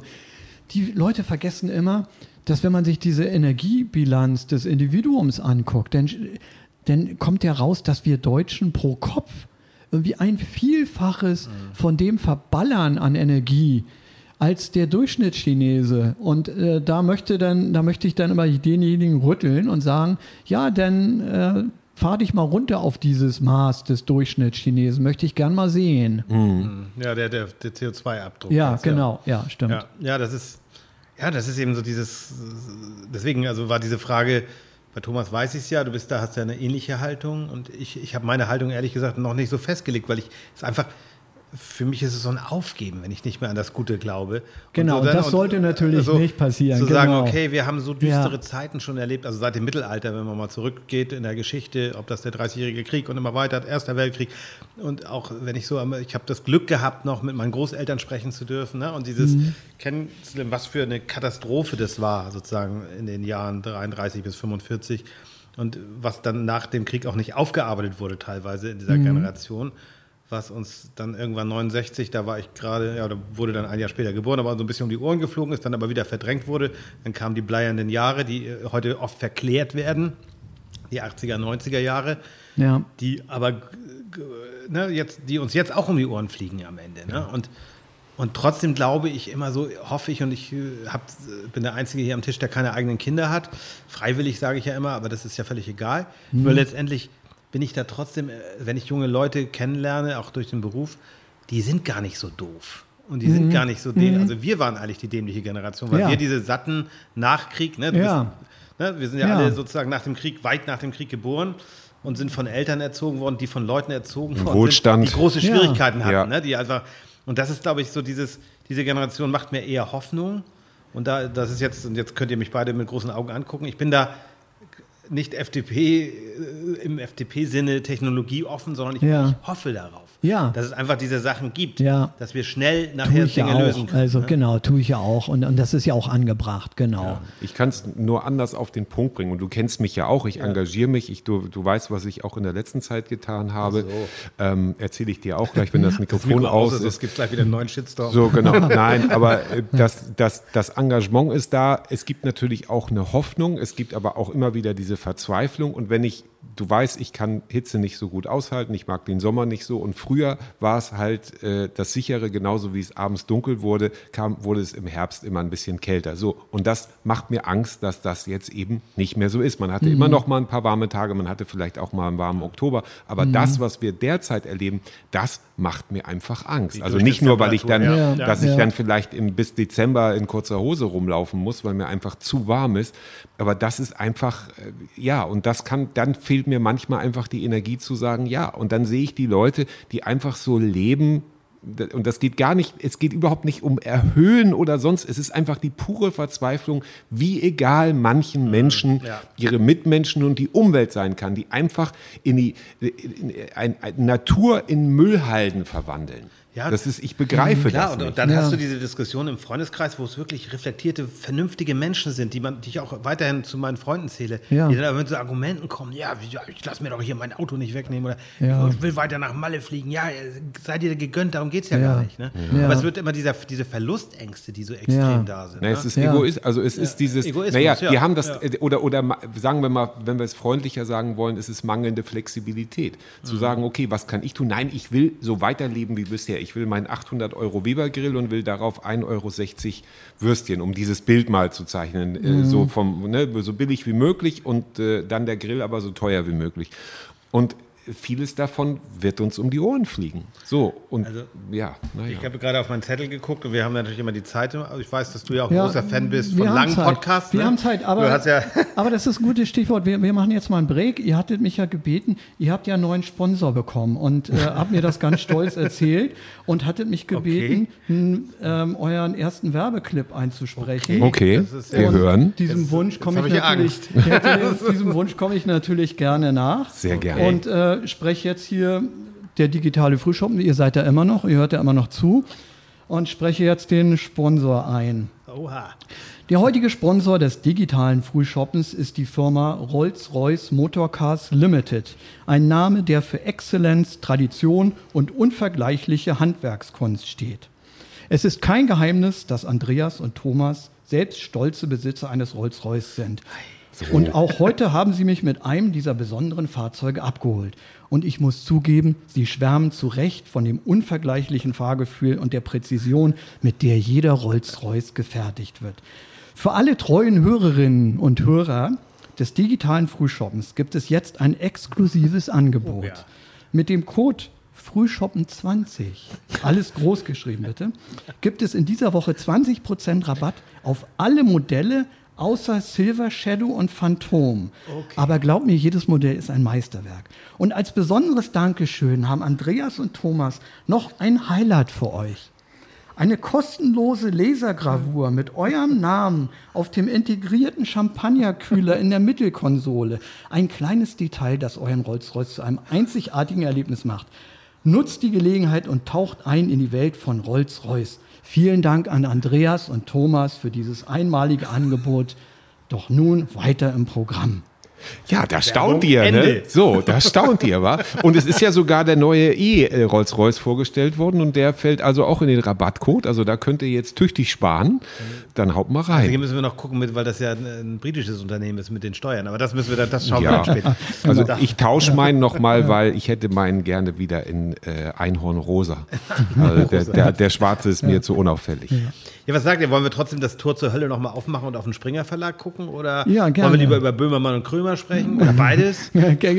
genau, im Zweifel alles gerne. Genau. Okay, wir aber- sollten sowieso, wie, wie viele Minuten haben wir denn drauf? Also wir haben jetzt nach einer Stunde fange ich normalerweise immer an, dezent auf den Umtrieb der Woche hinzuweisen. Aber wenn wir noch mal Also ich möchte ja, das ist hier erklärtes Ziel, das soll die längste Ausgabe werden. Okay. Da könnt ihr euch gar nicht wehren dagegen. Sehr Und gut. Die längste Ausgabe waren wie viel? Vier Stunden 47?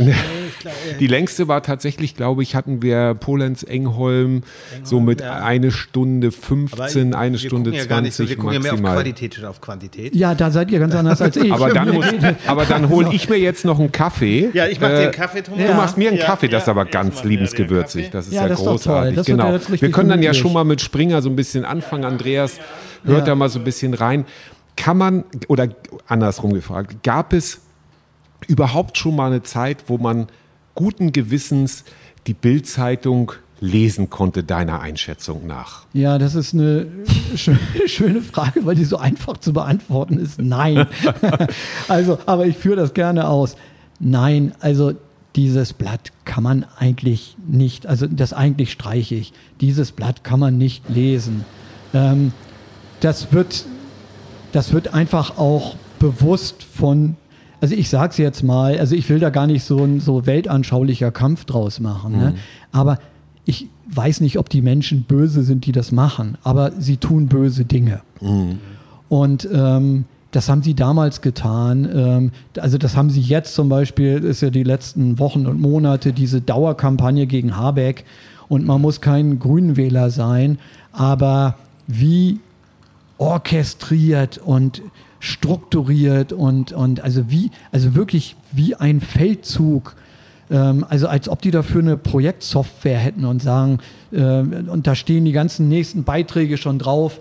Ähm, ChatGPT. wir machen die fertig. Irgendwie. wir Ja, machen den ja. fertig. Und wir werden es so lange penetrieren mit Fotos, wo er schlecht aussieht drauf, äh, aus unvorteilhaften Winkeln und wo, äh, wo wir immer wieder, bis irgendwann die letzte Oma Angst hat, heute Nacht steigt bei mir der Robert Habeck ein mit einem Zweitschlüssel und baut mir heimlich die Heizungsanlage aus. Ja. Und das sind einfach böse Sachen, die, die also wirklich auch unsere Demokratie gefährden, weil die das nach rechts so viel aufmachen. Und dieser ganze Zugewinn der AfD ist diesen versimplifizierenden, falsch informierenden Boulevardmedien mit zu verdienen, zu verdanken. Und äh, das, äh, das liegt wirklich mit an denen. Und es ist so verlogen, weil ähm, die Bild dann ja wiederum sagt, sie sei gegen die AfD. Aber das ist sie nicht. Also die Bild Sie will, hat sie doch groß gemacht. sie hat sie groß gemacht und, Ja. und die Bild will im Zweifel, dass alles brennt. Ja, und sogar, wie heißt die Dame von der Welt, die jetzt immer auch sehr stark polarisiert an, äh, mir ist der Name jetzt Ach entfallen, ja, die, Anna die, Dobler oder? ich glaube, ist das die, die, die auch immer sehr stark, also du weißt eigentlich schon immer, wenn irgendwas passiert, dass sie genau das Gegenteil schreibt, um die Debatte anzuheizen und obwohl äh, im Springer Verlag ja alle sagen, wir sind gegen Antisemitismus, mussten das sogar, in, das steht Ja. sogar im Arbeitsvertrag, damals. wird das Ja. genau, Ja. wird Ja. das, wird das, äh, schürt sie Ressentiments, die, ich finde das ganz, ganz gruselig und auch das selbst äh, dann im, im, im, im Weltnachrichtensender äh, läuft. Und ähm, dieses, dieses, meine Eingangsfrage, war es schon mal möglich, die Bildzeitung guten Gewissens zu lesen? Meiner Meinung nach hat sich das, also Bild war immer schon hart menschenverachtend und spätestens seit Günter Wallralfs Buch Der Aufmacher wissen wir, wie es hinter den Kulissen äh, zuging und zugeht.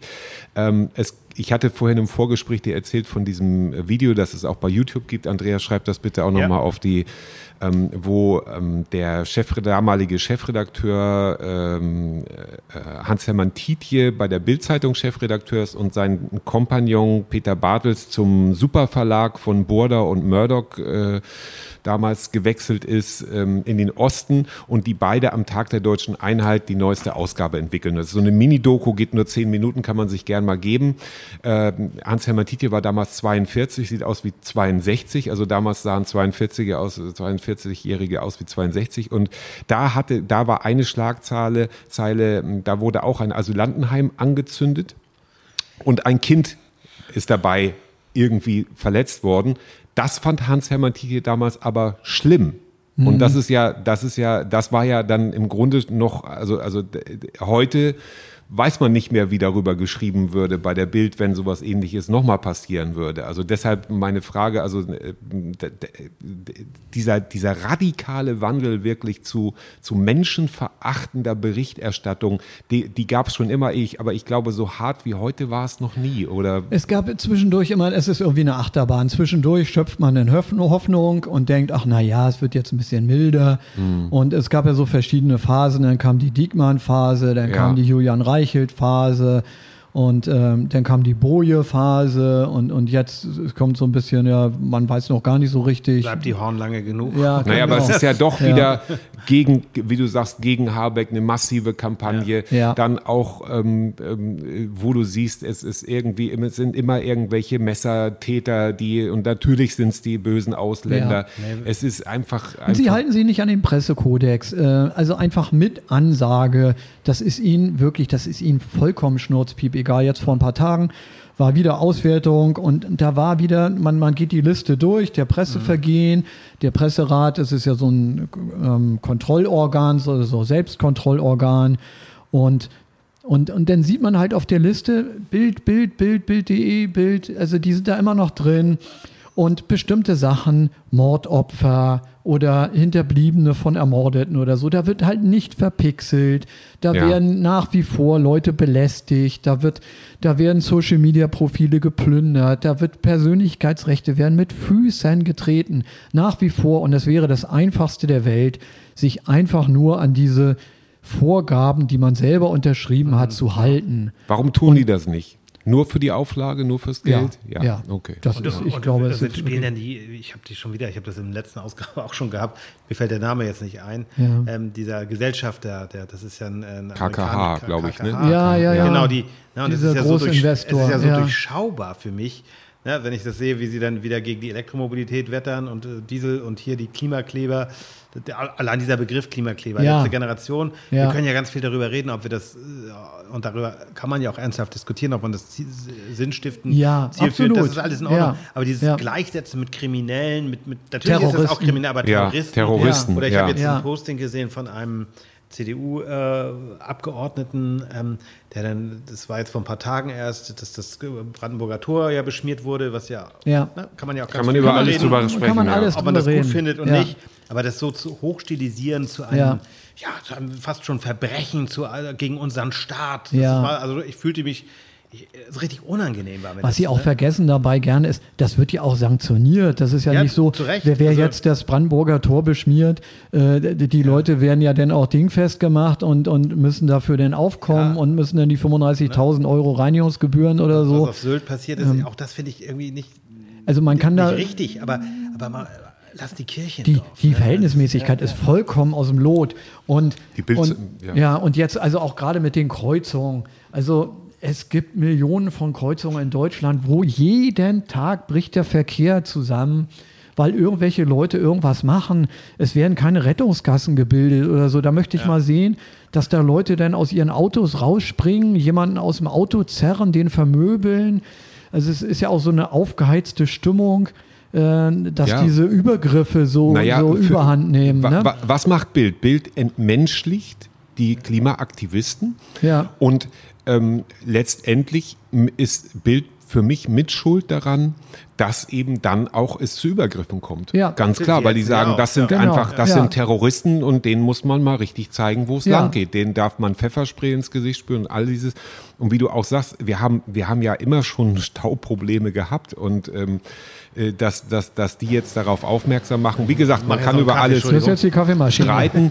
Der, ähm, der Übergang, aber zum Beispiel auch, dass das ja nicht nur Bild im Springer-Konzern ähm, die, diese, diese Narrative äh, bedient, sondern das habe ich zum Beispiel gesehen, vor kurzem ähm, NTV und ähm, da stand dann, wurde dann über Klimaaktivisten berichtet, dann habe ich rüber zur Welt geschaltet, da waren es dann die Klimakleber ne? Ja. oder Klimaterroristen, also nee, das waren Ja. Klimakleber. Ich glaube, ich hatte dir das geschickt, diese beiden, diese Ja. beiden Übergänge und ähm, das finde ich, Ja, das ist kein Zufall, ne? nee, ist kein Zufall, genau, Ja, sie haben, ganz genau. Also sie haben ja immer so eine Agenda gehabt, das kann ich an meiner Schulzeit erinnere ich mich daran, ähm, dass man kann ja auch über die DDR ganz viel reden und sagen, das ist jetzt kein toller Staat gewesen, ist zumindest meine persönliche Meinung. Aber Ja, absolut. Die, die sind ja noch so weit gegangen, die haben dann, das war glaube ich noch ein Befehl von Springer damals, in, in Gänsefüßchen Immer zu setzen, genau, ne? damit ja. es nicht demokratisch, Die- demo, demo, die deutsche demokratische DDR-Tüdelchen, Republik- ja. die Tüdelchen. Ne? Ja. Und ich habe dann mal in einem Aufsatz, weil ich dachte ehrlicherweise, weiß ich, siebte Klasse oder so, habe ich dann auch die BRD in Tüdelchen gesetzt, aber weil ich einfach dachte, das wäre Ja, ja niedlich. aber das war, da flog mir dann um die Ohren. Weil sechs bekommen. Der damalige Deutschlehrer ein,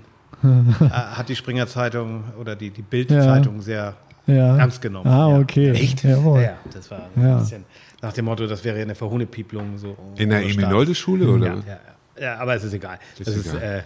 äh, äh, das ist auf jeden Fall so, für mich war das so die Schreibweise von ja. Staaten. So. Jawohl, verstehe. Ja, ja.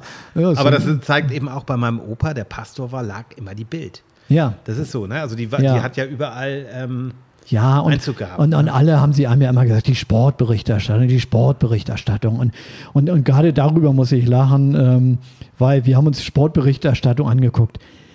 Da sind, die ist mindestens so fehleranfällig, wie wenn das die Schülerzeitung machen würde aus Ja. Husum. Also, Ja. äh, wobei nichts gegen die Nichts Schülerzeitung. gegen die Schülerzeitung aus Husum. nein, Tolle nein. Stadt, tolle nein, Stadt. ja, Genau, und ganz tolle Schülerzeitung. Ganz tolle Keine Ahnung, ob sie Schülerzeitung.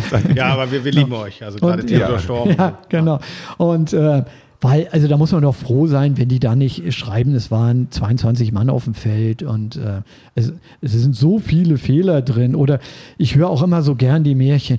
Ja, aber die Ausbildung, die Ausbildung, da sind die wirklich gut. Ja. Alles, äh, tut mir leid, das ist alles Schwachsinn, Unsinn, äh, Kokolores. Äh, da sind Leute, die wollen sich das irgendwie schönreden. Ja, und wenn du dir diese, diese Doku bei Amazon Prime anguckst, Hast du die dann gesehen, ist der Ja. Julian natürlich. Ja. der- Tut aber weh, oder? Ja. Julian Reichelt Ja. noch Chefredakteur war. Na, aber es ist doch auch entlarven. Ja. Diese Selbstüberheblichkeit von, von Reichelt, ihr könnt alles filmen und so. Gott sei Dank, das ist ja, Ja. wirklich ein, ein, das ist ja wirklich ein, ein, ein, ein, ein, ein, eine Dokumentation von, von Überheblichkeit. Ähm, und dass auch die, die Chefredaktion, der Umgang da miteinander, das wird alles ganz offen. Also ich habe gedacht, was, das, dass die das wirklich haben, haben genehmigt. Das ist, also der, der, Ja, ich kam gar nicht DFB drüber ja auch, ne? Der hat, Ja. Ich habe das nicht gesehen, weil mich das jetzt nicht Ja. interessiert hat, aber Ja, gut. Hansi Flick hat das ja auch gemacht, glaube Ja, ich. Ge- genau, was so nach hinten losgegangen Ja. ist. Ne? Genau. ist Ja, ja- und, und Prime hat ja noch eine Doku hinterhergeschoben. Diekmann hatte doch ein Buch geschrieben jetzt vor einem Ja. halben Jahr Ja. oder so. Ne? Und Ja. dazu gibt es auch ein, eine Prime-Doku.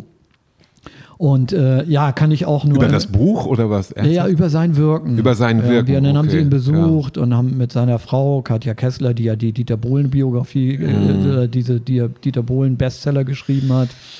Und ähm, ja, und, Schweres Atmen hier. ja, genau.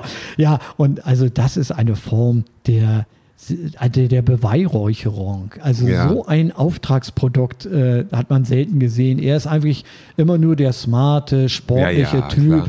Weißes Hemd, irgendwie zwei Knöpfe offen. Immer, er thront eigentlich über allem. Hat sein bester Buddy war Helmut Kohl. Ja, Trauzeuge, Und ne? Das Ja. versteht man auch irgendwie g- schwer nachvollziehbar. Ne? Da hat er sich geschickt irgendwie aufgedrängt. Weil Diekmann Und- immer so für mich so ein bisschen äh, so einen liberalen Anstrich schon hatte, im Vergleich zu vielen seiner ne, Ja, Naja, er wollte, er wollte ja auch sieht. unbedingt und er hat sich dann ja auch gekabbelt und, und er hat das, ich glaube, er hat dieses Spiel ganz gut beherrscht, auf eine andere Weise, auf eine bösartige und plumpere und dumme macht das Poschardt jetzt. Also, Ja. also Ja, Diekmann Gott, hat das ja. irgendwie unterlaufen, indem er gesagt hat, ja, Freunde, die Taz, ich weiß, ihr hasst mich, ich werde jetzt Gesellschafter.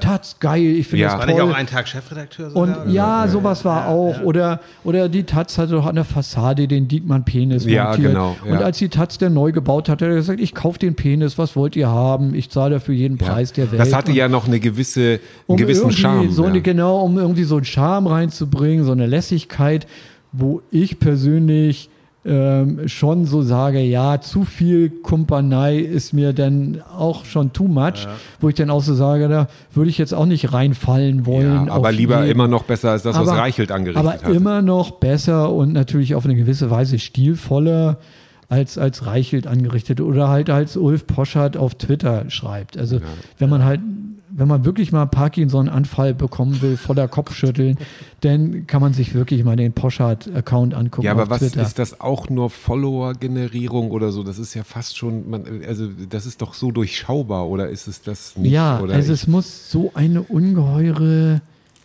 Liebesbedürftigkeit sein. Ja, Oder so, so, so ja. eine, ich, ich glaube, im Englischen sagen die immer needy. Der Typ ist needy. needy, ja. Genau, das ist so ein Fachwort aus der Pickup-Szene. Ich war neulich in so einem Pickup-Forum für eine Recherche für ein Buch. Genau. Und da ist nämlich eins der, eins der Tipps, die die klugen Pickup-Artists einem geben, um Frauen aufzureißen. Natürlich immer nur in die Richtung. Ähm, ist, du darfst den Frauen nicht zeigen, dass du needy bist. Ja. Naja, und jedenfalls nach der Erklärung we- würde ich den Poschardt auch mal als sehr needy äh, bezeichnen. Der braucht seine Streicheinheiten, aber leider von Leuten, ähm, wo man irgendwie, ja, die, wo ich es noch nicht mal wollen würde, dass die mich mit dem Handschuh Ja, streicheln. jetzt wird es ein bisschen nerdy, äh, nicht, nicht needy, sondern nerdy. Äh, was hältst du denn von The Pioneer und äh, Gabor Steingart? Der ist ja auch in dem Buch drin. Ja, genau, ja, ja. Also Gabor Steingart ist ein, ein Lieblingsthema von mir. Ich, das ist eine Lichtgestalt. Und, und ähm, man muss dazu sagen, den, den Zuhörern und Zuhörern, die den nicht kennen, was ich gut verstehen kann, äh, den kennt ja kein Mensch, der hat eine jahrzehntelange tolle Karriere beim Spiegel gehabt. Qualitätsmedium, war dort, glaube ich, sogar Re- Ressortleiter und ein angesehenes Mitglied der Redaktion ist persönlich, wenn man ihn so sieht, der wird so mein Alter sein, also 32. Äh, nee, also sagen wir mal Ende 50. Und, ähm, und ich, ich finde, der macht einen ganz smarten Eindruck und, und so Elder Statesman-mäßig und hat, finde ich, auch durchaus was Gewinnendes, Sympathisches. Ja, ja, Also, durchaus, so- Also ja. ich ich habe So. ehrlicherweise in seinen Podcast reingehört. Ja. schon mehrfach. Er macht das ja auch nicht verkehrt. Also der, inhaltlich will ich das Ja. jetzt gar nicht. Dafür, um Ja, aber der Inhalt hat sich aber Ja. auch verändert. Der Das ist ja am aber- Anfang aber- war aber das seine- richtig seine- gut, fand Ja. ich. Ja, also seine Erzählweise so. Andreas, Ja. du musst ein bisschen näher ans Mikro. Okay, ich muss Genau. noch näher ans Mikro. So. Okay. Ja. Ja, und, und er hat eine, er hat äh, einen Newsletter rausgebracht und war damit in einer gewissen Weise Pionier. Da kommen wir jetzt aufs Pioniere sein zusammen. War beim Handelsblatt, äh, war dort auch so Liebling des äh, Besitzers und hatte dort auch, glaube ich, Eigentumsanteile sogar. Auch New Media, der hat ja viel dann mit Video und online und so gemacht. Auch damals schon beim Ja. Handelsblatt. Ja, genau. ist dann irgendwann, äh, hat wirklich den, ich glaube, Deutschlands erfolgreichsten Wirtschaftsnewsletter rausgebracht, das Morning Briefing. Und ist dann aber irgendwann so im Streit oder nicht im Streit oder im positiven Streit oder so mit denen auseinandergegangen und hat sich selbstständig gemacht. Und hat dabei sein Newsletter mitgenommen. Und dieser Newsletter ist, ähm, ja, ähm, wie, wie soll man das bezeichnen? Also der ist einerseits ganz toll und andererseits ganz furchtbar. Äh, toll daran finde ich ist diese blumige Sprache und die vielen Metaphern. Und furchtbar finde ich die blumige Sprache und die vielen Metaphern. und und, ähm, und das ist so, dass er sich gerne vergaloppiert und Bilder vermischt. Ja, ja. Und ich finde das manchmal zum Schreien komisch. toll, oder? Also ich finde es zum Schreien komisch. Also er schreibt dann, er würde so einen Satz schreiben wie die, also wenn er etwas schreiben würde über Schulpolitik, irgendwie es muss mehr Geld investiert werden in die Schulpolitik oder so, dann würde Gabor Steinbart schreiben, die Politik darf nicht oder das die Politik darf nicht das heiße Süppchen der Demagogie auf dem Rücken der Kinder kochen. Oder irgendwie sowas, wo Ja, man schöne wo, Bildsprache, wo man ja. sofort, es ist eine tolle Bildsprache, aber natürlich ja, es wird natürlich keine Suppe auf dem Rücken von Kindern gekocht. Ja, ja, also ja. zwei Bilder, ich brauche es nicht nochmal zu erklären. Und, und, und deswegen hat das einen ungeheuren Charme für mich gehabt. Und ich habe mal eine Twitter-Aktion gemacht und habe gesagt, nennt mir, ich weiß gar nicht, ich muss mal gucken hier in meinem klugen Zettel. Ich glaube, ich habe zu Steingart sogar Beispiele dabei. Ähm, das ist David Precht. Das ist Martenstein. Ja, genau. Ich, hab, ich, ich lese mal zwei vor. Ja, bitte. Ähm, ich habe auf Twitter mal geschrieben, Ja. nennt mir einen beliebigen Haushaltsgegenstand. Also, und da kam dann alles. Ja. Und ich mache daraus die ersten Worte von Gabor Steingarts Morning Briefing. Und ich sitze dann da bei mir zu Hause in meinem Wohnzimmer und dann ist es so, ich brauche ganz lange, bis ich den Mut irgendwann habe, das da auch wirklich reinzutippen, weil ich weiß, oh Gott, gleich wird was passieren. Und wenn ich das reingeschrieben habe, gehe ich dann immer aus Nervosität. Ich kann dann immer gar nicht gucken, wie viel entsteht.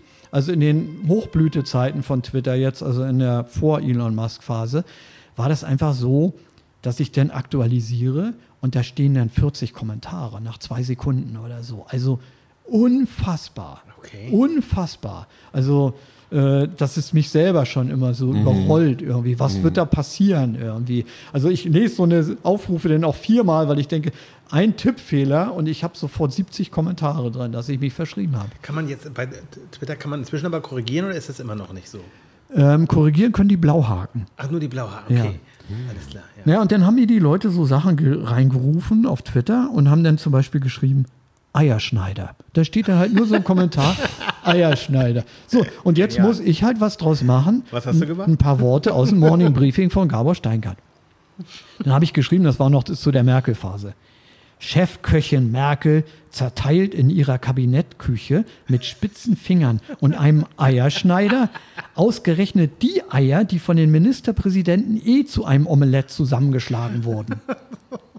Oder Nudelholz. Die Ministerpräsidenten trafen wie die reuigen Ehemänner nach durchzechter Nacht in Berlin ein. Doch da, wo sonst die Ehefrau mit dem Nudelholz steht, erwartete sie eine Kanzlerin mit geradezu kalter Liebenswürdigkeit.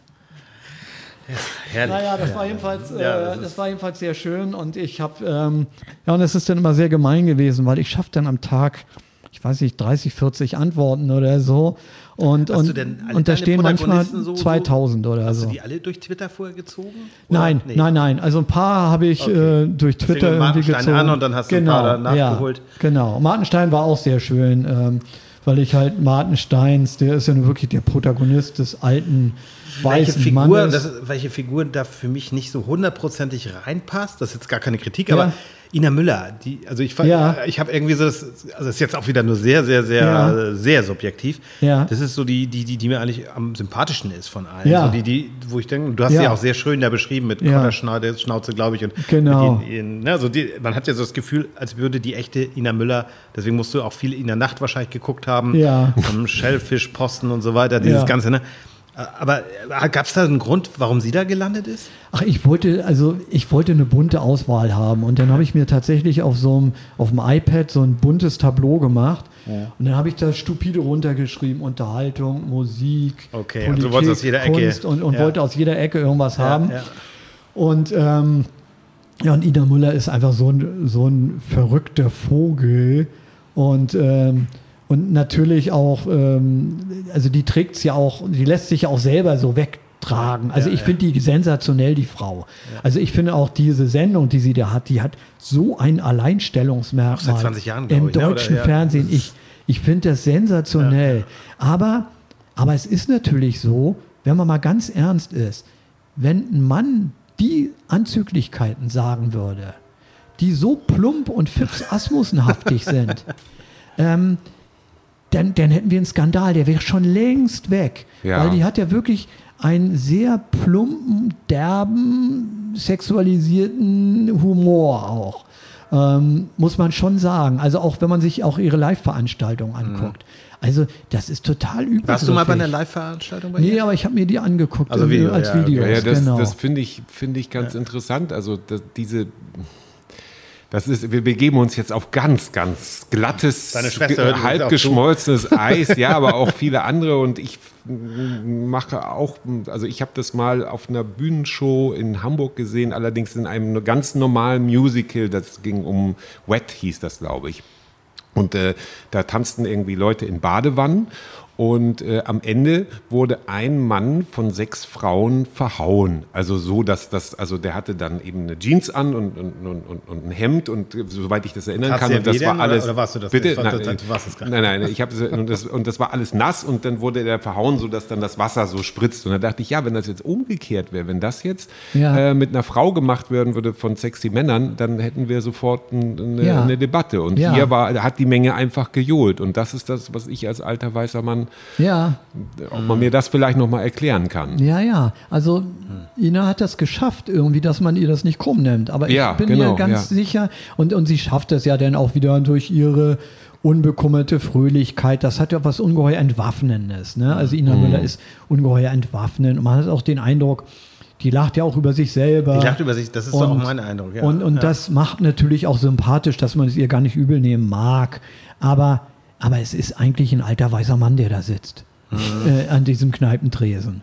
Ja, äh, Ja, finde ich schon. Ja, ja aber, Ja. aber ich. also bei aller Sympathie halt. Ja, also ich Ja. muss das auch und das sehe ich auch so, aber ich finde es halt auch schön, weil sie gegen viele, ne, das heißt ja sonst auch oft und leider zu Recht, Frauen irgendwann über 40 werden so aus dem Showbusiness, aus dem Filmgeschäft rausgenommen. Das hat sich ja gebessert, aber sie ist so herrlich alterslos. Also das finde ich so, Absolut, so, so, ja. so cool an ihr, dass, dass sie, ne, und ich kann über sie lachen, das ist so, so teilweise Ja. mein Humor, auch wenn es mir manchmal zu, ja, zu platt ist Mhm. wiederum, ne? aber irgendwie ist es so, ja, es hat was Schönes. Deswegen sie ist mir so aus dieser, dieser ganzen, die alle irgendwie so in diese Ecke passen. Ne? Ein mehr, einige weniger. Mhm. Ja. Aber so, äh, ne, also wenn ich Precht, Lanz, die gehören da alle rein. Ha- Harald Schmidt hätte ich da eben auch gerne gehört, Ja. sozusagen, oder gesehen Ja. in dieser Reihenfolge.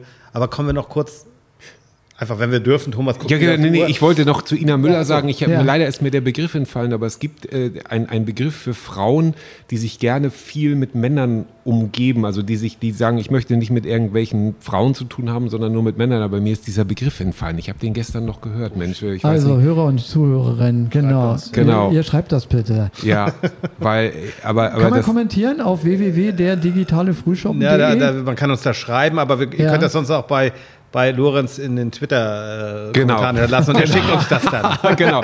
Und genau, da wollte ich noch ganz kurz, da mache ich auch kurz noch Werbung. Ach nee, das ist der Verkehrsfunk.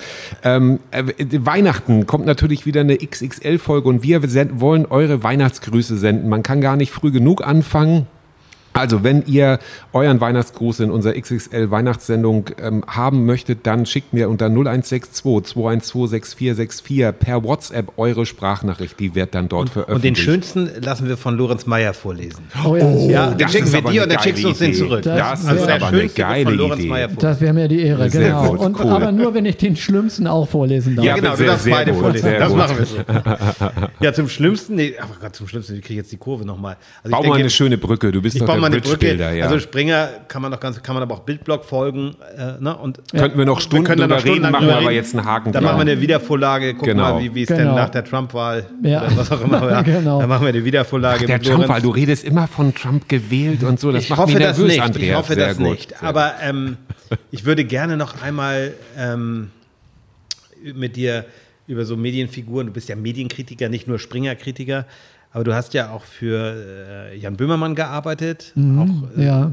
sehr intensiv mit Kurt Krömer, der jetzt, wie ich finde, einen sehr schönen Podcast hat, zu Recht auch Ja. ausgezeichnet, Feelings. Hat früher Ja. noch einen anderen Podcast gehabt, auch mit einem anderen Partner. Ja, genau, ja, mit dem. Oh Gott, jetzt Ich mir ich den Namen nicht drauf. aufgeschrieben. Warte Ähm, mal, ich guck mal ganz mit dem kurz. Arzt. Ja, genau. Oh, Moment. Hirschhausen? Nee. Nee, nee, nee. Ähm, aber ich, Oh, ist das peinlich, ich komme ja, ich nicht bin drauf. jetzt auch gerade sehr, sehr peinlich berührt, weil ich mir das extra aufgeschrieben habe, aber ich finde es jetzt nicht.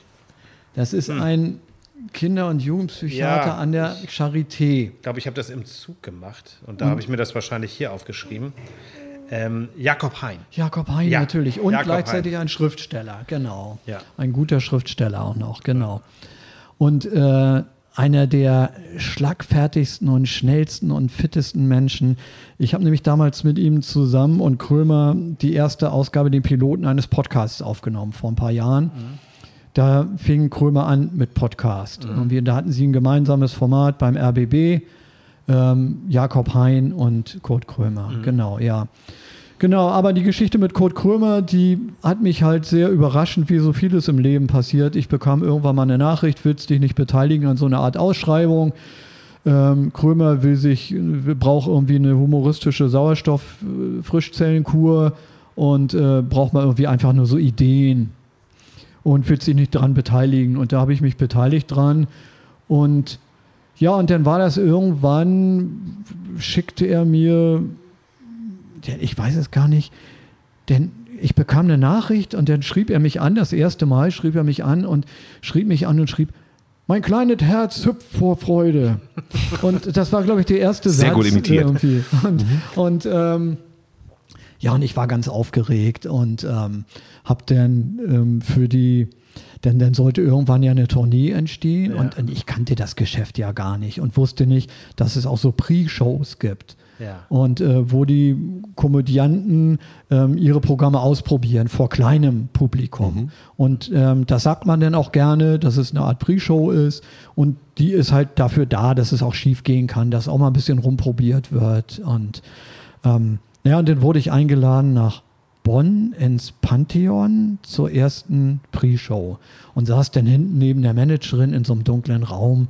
Und ich selber hat, bin gar nicht so Comedy-affin. Ich bin selber gar nicht zu Comedy hingegangen früher. Das ist eigentlich, also ein ganz graus ist mir sowas wie Mario Barth oder so. also finde ich halt ganz furchtbar. Und Kurt Krömer hatte ich mir angeguckt und fand es toll, weil das so avantgardistisch war und so dadaistisch und so tabulos und so den Rahmen sprengt und, und naja, und dann saß ich da hinten irgendwie und, äh, mit meinem Anzug und, ähm, und ähm, ja, dann war irgendwie die Pause und dann kam irgend so eine Stagehand, irgend so ein, so ein Techniker kam und sagte, ja, Sie sind doch Herr Meier oder so kommen Sie bitte nach hinten irgendwie. Kurt sagt, Sie sollen nach hinten kommen.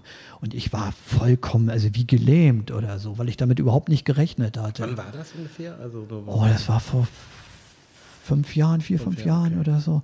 Und ja, dann bin ich da nach hinten in die Umkleide und da saß der abgekämpfte Kurt Krömer und sagte, na, ich hab dir doch gleich gesehen, du sitzt ganz hinten, aber du leuchtest doch hier wie eine ganze Halogenbeleuchtung da mit deinem weißen Hemd und so. Und na, wie ist es denn? Willst du was trinken und so?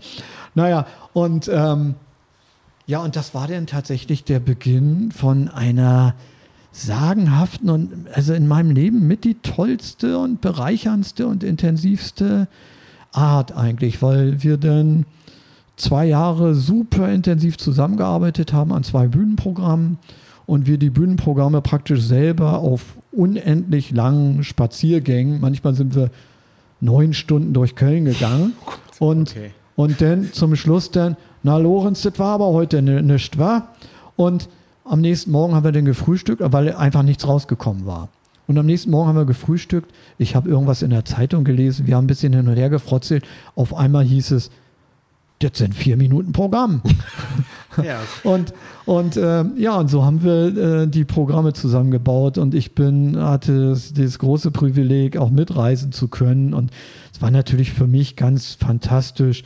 Ich kannte es bisher nur, wenn ich irgendeinen schlechten Witz gemacht habe. Äh, mein soziales Umfeld verdreht die Augen und, ähm, und auf Facebook kriege ich zwölf Mitleidslikes oder so. Und da saß Muss ich. auf- erst mal schaffen. und, und da saß ich auf einmal in, in so großen, ausverkauften Arenen. Also äh, Krömer hat, äh, hat eine so eine bestimmte Zahl, die er gut findet, irgendwie so zwischen 500 und 1500 Leute.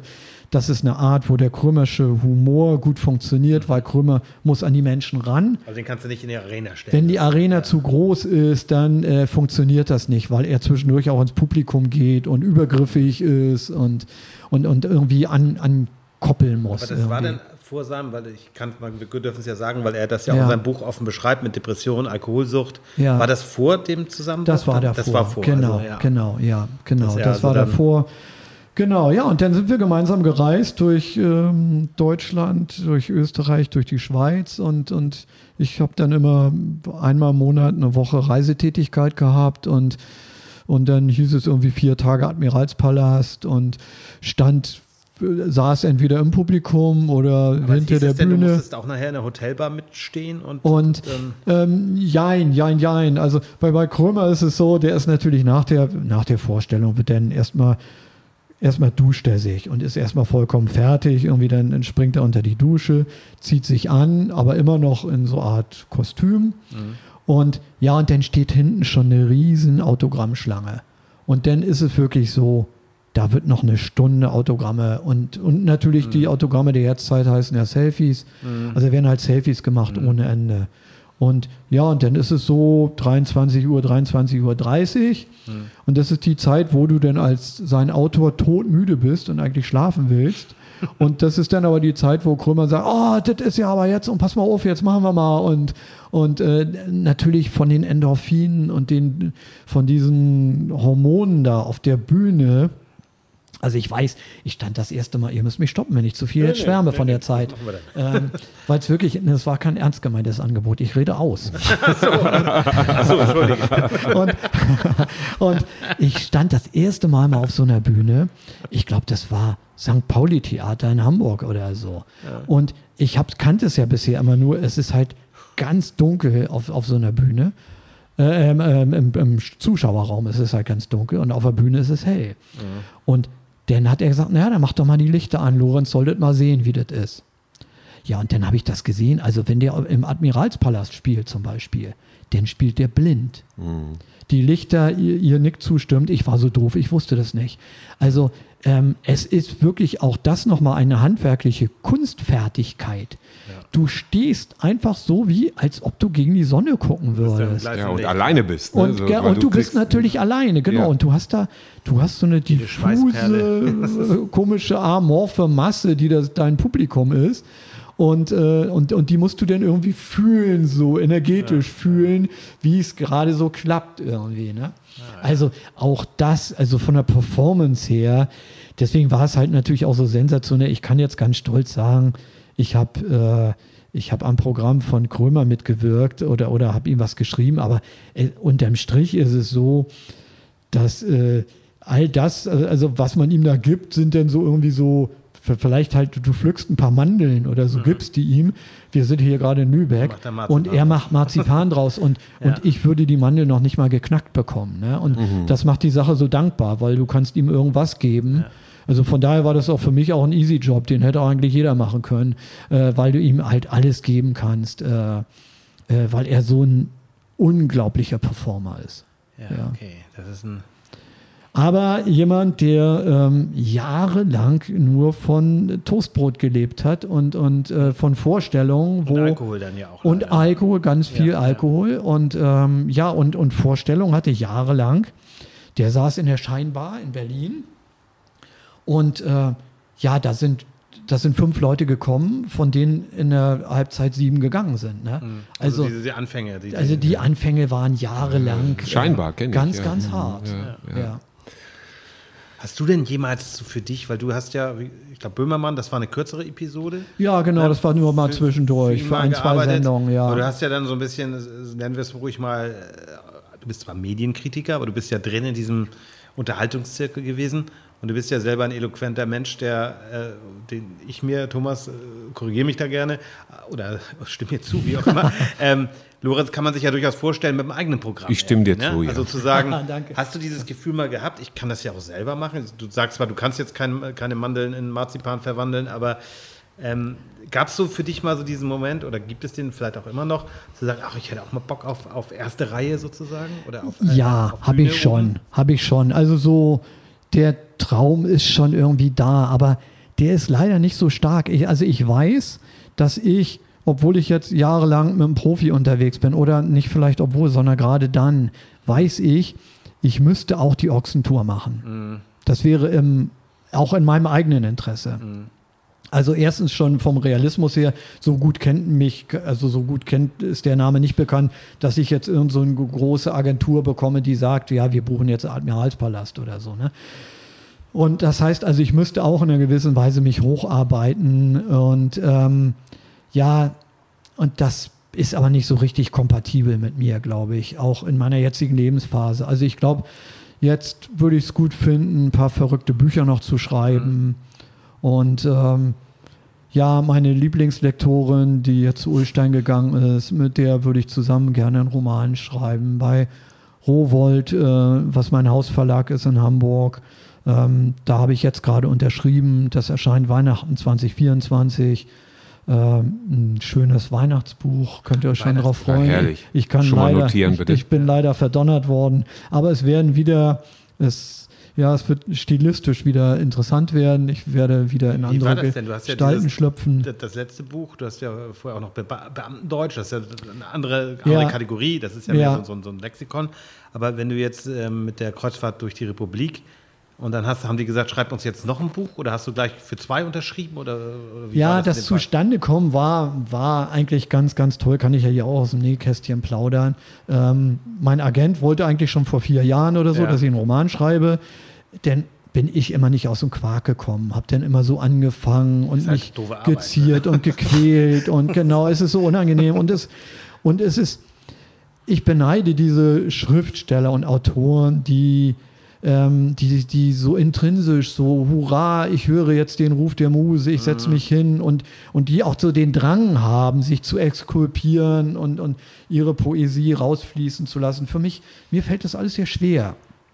Und ähm, naja, und dann habe ich halt nicht so richtig ähm, abgeliefert und ihr guckt bitte nicht auf die Uhr. Nein, nein. Und ähm, Schneiden wir alles raus.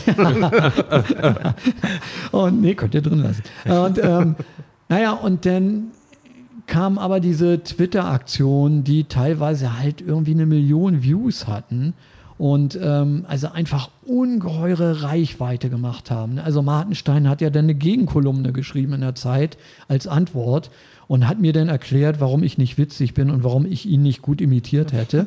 Das war besonders, ja schon Ritterschlag das war dann, ne? besonders absurd irgendwie, genau. Also das hätte ich an seiner Stelle nun, da ist er nur gerade nicht Fachmann drin. In, in allem anderen ja, Harald, in allem anderen ja, aber da bin ich der Fachmann.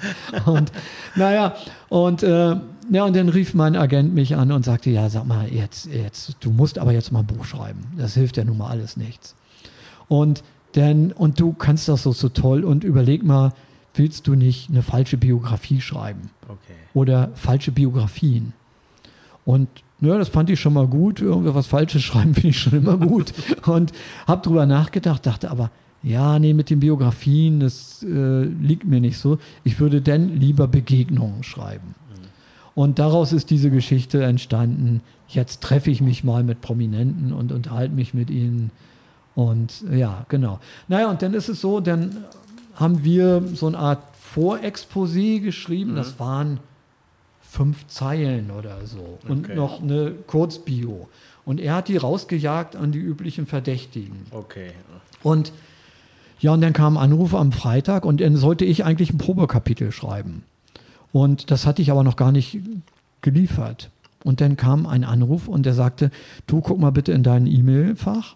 Ich habe hier ein Anschreiben eines Verlages und die kaufen, die haben ein sogenanntes Blind Offer angegeben, abgegeben. Ich kannte das gar nicht. Okay. Und, und es war ein Liebesbrief, ich bin weggeschmolzen. Und da hat die Cheflektorin hat einfach geschrieben, wir wollen Lorenz Meyer.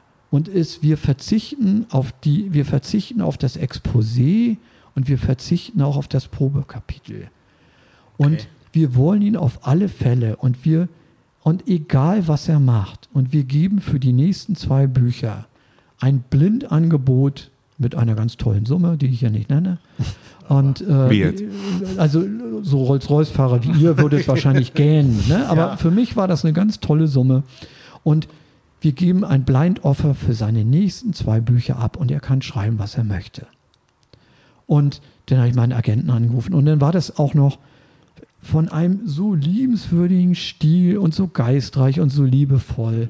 Und dann habe ich meinen Agenten angerufen und dann habe ich gesagt, sag mal, was ist denn? Und dann hat er gesagt, naja, ich bin dein Agent, ich bin natürlich dafür da, Verlage hochzujagen und ich kann natürlich jetzt auch noch nach links und rechts fragen und und dann habe ich gesagt, es ist mir jetzt schied egal äh, um irgendeinen Betrag oder so. Ähm, Dieser Vertrauensbeweis. dieser war- Vertrauensbeweis Und, und diese, ähm, nein, never, wir machen da gar nichts. Und, und diese Blind Offer war auch gebunden ans Wochenende. Okay. Und Achso, ich- das haben Sie und- gesagt, bis, bis Ja, dann hast genau, du Zeit. richtig. Das ja. ist dann auch ja. befristet, so ein Okay. Blind Offer. Eben damit jetzt auch nicht der Agent überall rumrennt und überall damit rumrennt und sagt, das haben wir schon, Genau. wollt ihr was drauflegen? Du hattest mehr Zeit als Drosten bei der Bild. genau. Naja, und äh, ja, und dann haben wir sofort telefoniert und ähm, haben uns also, äh, also es war einfach ganz, ganz sagenhaft. Da hat einfach alles gestimmt. Wann kommt das Weihnachtsbuch? Und kommt das jetzt noch vor 24. Das kommt 2024. Achso, da hast du noch ein Jahr Zeit. Also Schon, genau, ja, alles ich klar. Ich wollte mich gerade, weil die, die Sachen sind ja schon in den. ne, Hab jetzt also, unterschrieben, muss aber im April abgeben. das heißt, es wird ein hartes Jahr. Das Die heißt, du wirst. Vorlaufzeiten Also April musst du so. ablegen. Ja, genau. Das muss ja Abgeben. dann auch noch. April muss ich abgeben, genau. Das heißt, das wird- wird- 240 Seiten, ja. wird ein hartes erstes Vierteljahr für dich. Ja, aber ich habe ja Content von heute mitgenommen Ja, und da ja, werden ja. natürlich Andreas und Thomas vorkommen. So. Uh, in einem Weihnachtsbuch. Das ist der das richtige ist, Zeitpunkt. Das ist, der richtige Zeitpunkt, um auf den Umtrieb des Woche langsam aufzu, bevor wir hier irgendwo. ja, wir haben die zwei Stunden jetzt fast voll. Wir sind jetzt bei 1,53. wow. Also das Wie ist. soll das jemand hören? Ich habe abgeraten davon.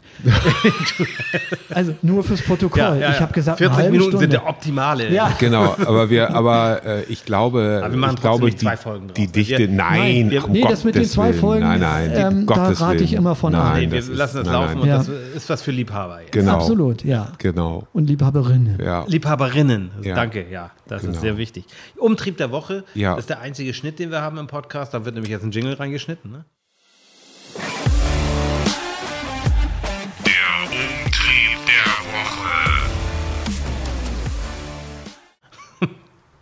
Der Umtrieb der Woche. Ah ja, okay. Und da kommt jetzt dann Jetzt, Umtrieb- jetzt kommt jetzt der, kommt der jetzt, Umtrieb der kommt, Woche. genau. Ja. Dann ist immer die Frage, wer möchte anfangen? Wer hat schon einen? Wer überlegt sich noch schnell dann einen? muss ich jetzt noch einen also, überlegen. Wir können ja mal. Andreas hat ja gesagt, du hast ja einen mit der Bahn. Stimmt, ich habe ja schon Hätte ich heute auch gehabt, mache ich dann aber nicht. Okay. Ähm, dann fang du doch mal an. Dann sieht Lorenz, wie, wie wir uns dann in Edgar vorgestellt haben. Wie wir es in. Ja, also ich glaube oder ich fürchte, ich habe in letzter Zeit häufig ähnliche Umtriebe gehabt, aber das ist etwas, was mich Ist in halt diesen so. Tagen oft umtreibt. Und ich habe ja, wir haben ja vorhin schon erzählt, wir sind hier in Lübeck, meine ehemalige Heimatstadt, Wohnstadt, aber wie auch immer, ich habe hier 24 Jahre sehr gern gelebt und bin immer mal Wahnsinn. wieder gerne hier. Und mit dem Auto anderthalb bis zwei Stunden entfernt von, von Flensburg, wo ich jetzt lebe. Und habe mir aber überlegt, naja, es ist auch mal eine gute Idee, mit der Bahn zu fahren, weil wir können immer davon reden, dass wir unseren CO2-Abdruck äh, besser machen wollen, aber wir können ja auch mal so handeln. Und das ha- hat wirklich, muss ich mal zugeben, super geklappt. Ich bin, musste zweimal umsteigen, weil im Moment kommt es nicht über die Schlei, lange Geschichte. Aber egal. Nur was mir dann, was mich umtrieben hat, war dann, ich bin gestern schon angereist äh, und ähm, tagsüber, also während des Lichts sozusagen, musste aber in Neumünster umsteigen. Und das hat mich umtrieben. Und es gibt ganz viele grausige, auch der Flensburger Bahnhof ist ganz fürchterlich. Aber das war so ein menschenfeindlicher Ort. Ähm, und da dachte ich, wenn ich jetzt eine Frau wäre und ich müsste hier abends um 22 Uhr umsteigen, ich hätte Panik. Ich, ich, ne, auch selbst als Mann würde ich, fühle ich mich da nicht wohl. Aber wenn ich jetzt an, an eine Frau denke, egal welchen Alters, nee, furchtbar. Und das ist so ein menschenfeindlicher Ort. Und da denke ich so, da, wenn wir diese ganze Verkehrswende hinkriegen wollen, ich will jetzt, ne, wie gesagt, es war alles pünktlich, es hat super geklappt beim Umsteigen, Ja. perfekt. Ne? Kann man ja auch mal erzählen, das wird ja immer gemeckert. Aber dieser menschenfeindliche Ort, also Neumünster, ich will gar nicht Neumünster sagen, aber dieser Ah, Bahnhof. dieser menschenfeindliche Ort. Ja, das ja. ist wirklich gruselig. gewesen. Nein, aber das hat da- mich umtrieben da- zu sagen, wie soll ich denn als Frau, wenn ich jetzt abends einen Termin irgendwo habe oder keine Ahnung, irgendwo bin zum Tanzkurs und entscheide mich dann aber ja gegen die Bahn, weil ich dann lieber mit dem Auto fahre vor meine Haustür. Das kann ich total nachvollziehen. Ja.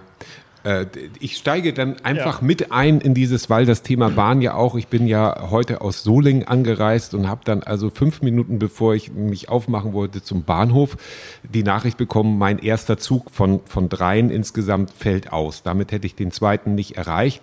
Und ich finde es wirklich eine Schande, dass 2023 es nicht möglich ist, von Düsseldorf nach Hamburg äh, zu kommen, ohne dass es zu solchen, also man muss doch von einer Großstadt zu einer Großstadt kommen, ohne, das muss doch möglich sein. Und da, also wir sind dann, dann noch nicht mal am Anfang einer Verkehrswende, wenn noch nicht mal das klappt. Und ich habe bis jetzt immer die Fahne hochgehalten für die Bahn und ich werde auch nicht aufgeben, weil ich das eigentlich sehr, sehr angenehm finde. Ich habe dann jetzt das Auto gewählt. Ähm, das ist einfach wesentlich anstrengender. Natürlich bin ich ja, freier, Hat man dir aber heute gar nicht angemerkt. Gott sei Dank.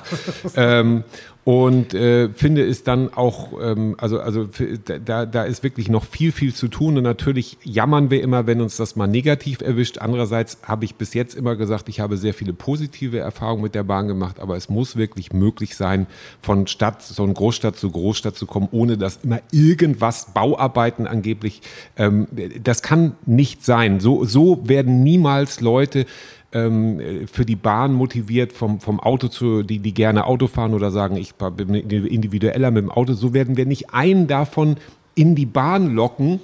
Ähm, und, und schon gar nicht, wenn man dann den Sparpreis im Voraus gebucht hat und dann überhaupt nichts wiederbekommen wieder. kann oder, oder ja, aber dann diesen Flexpreis, also auch noch den, den, da- da- das ist nicht attraktiv. Punkt. Bemerkung dazu beim Autofahren.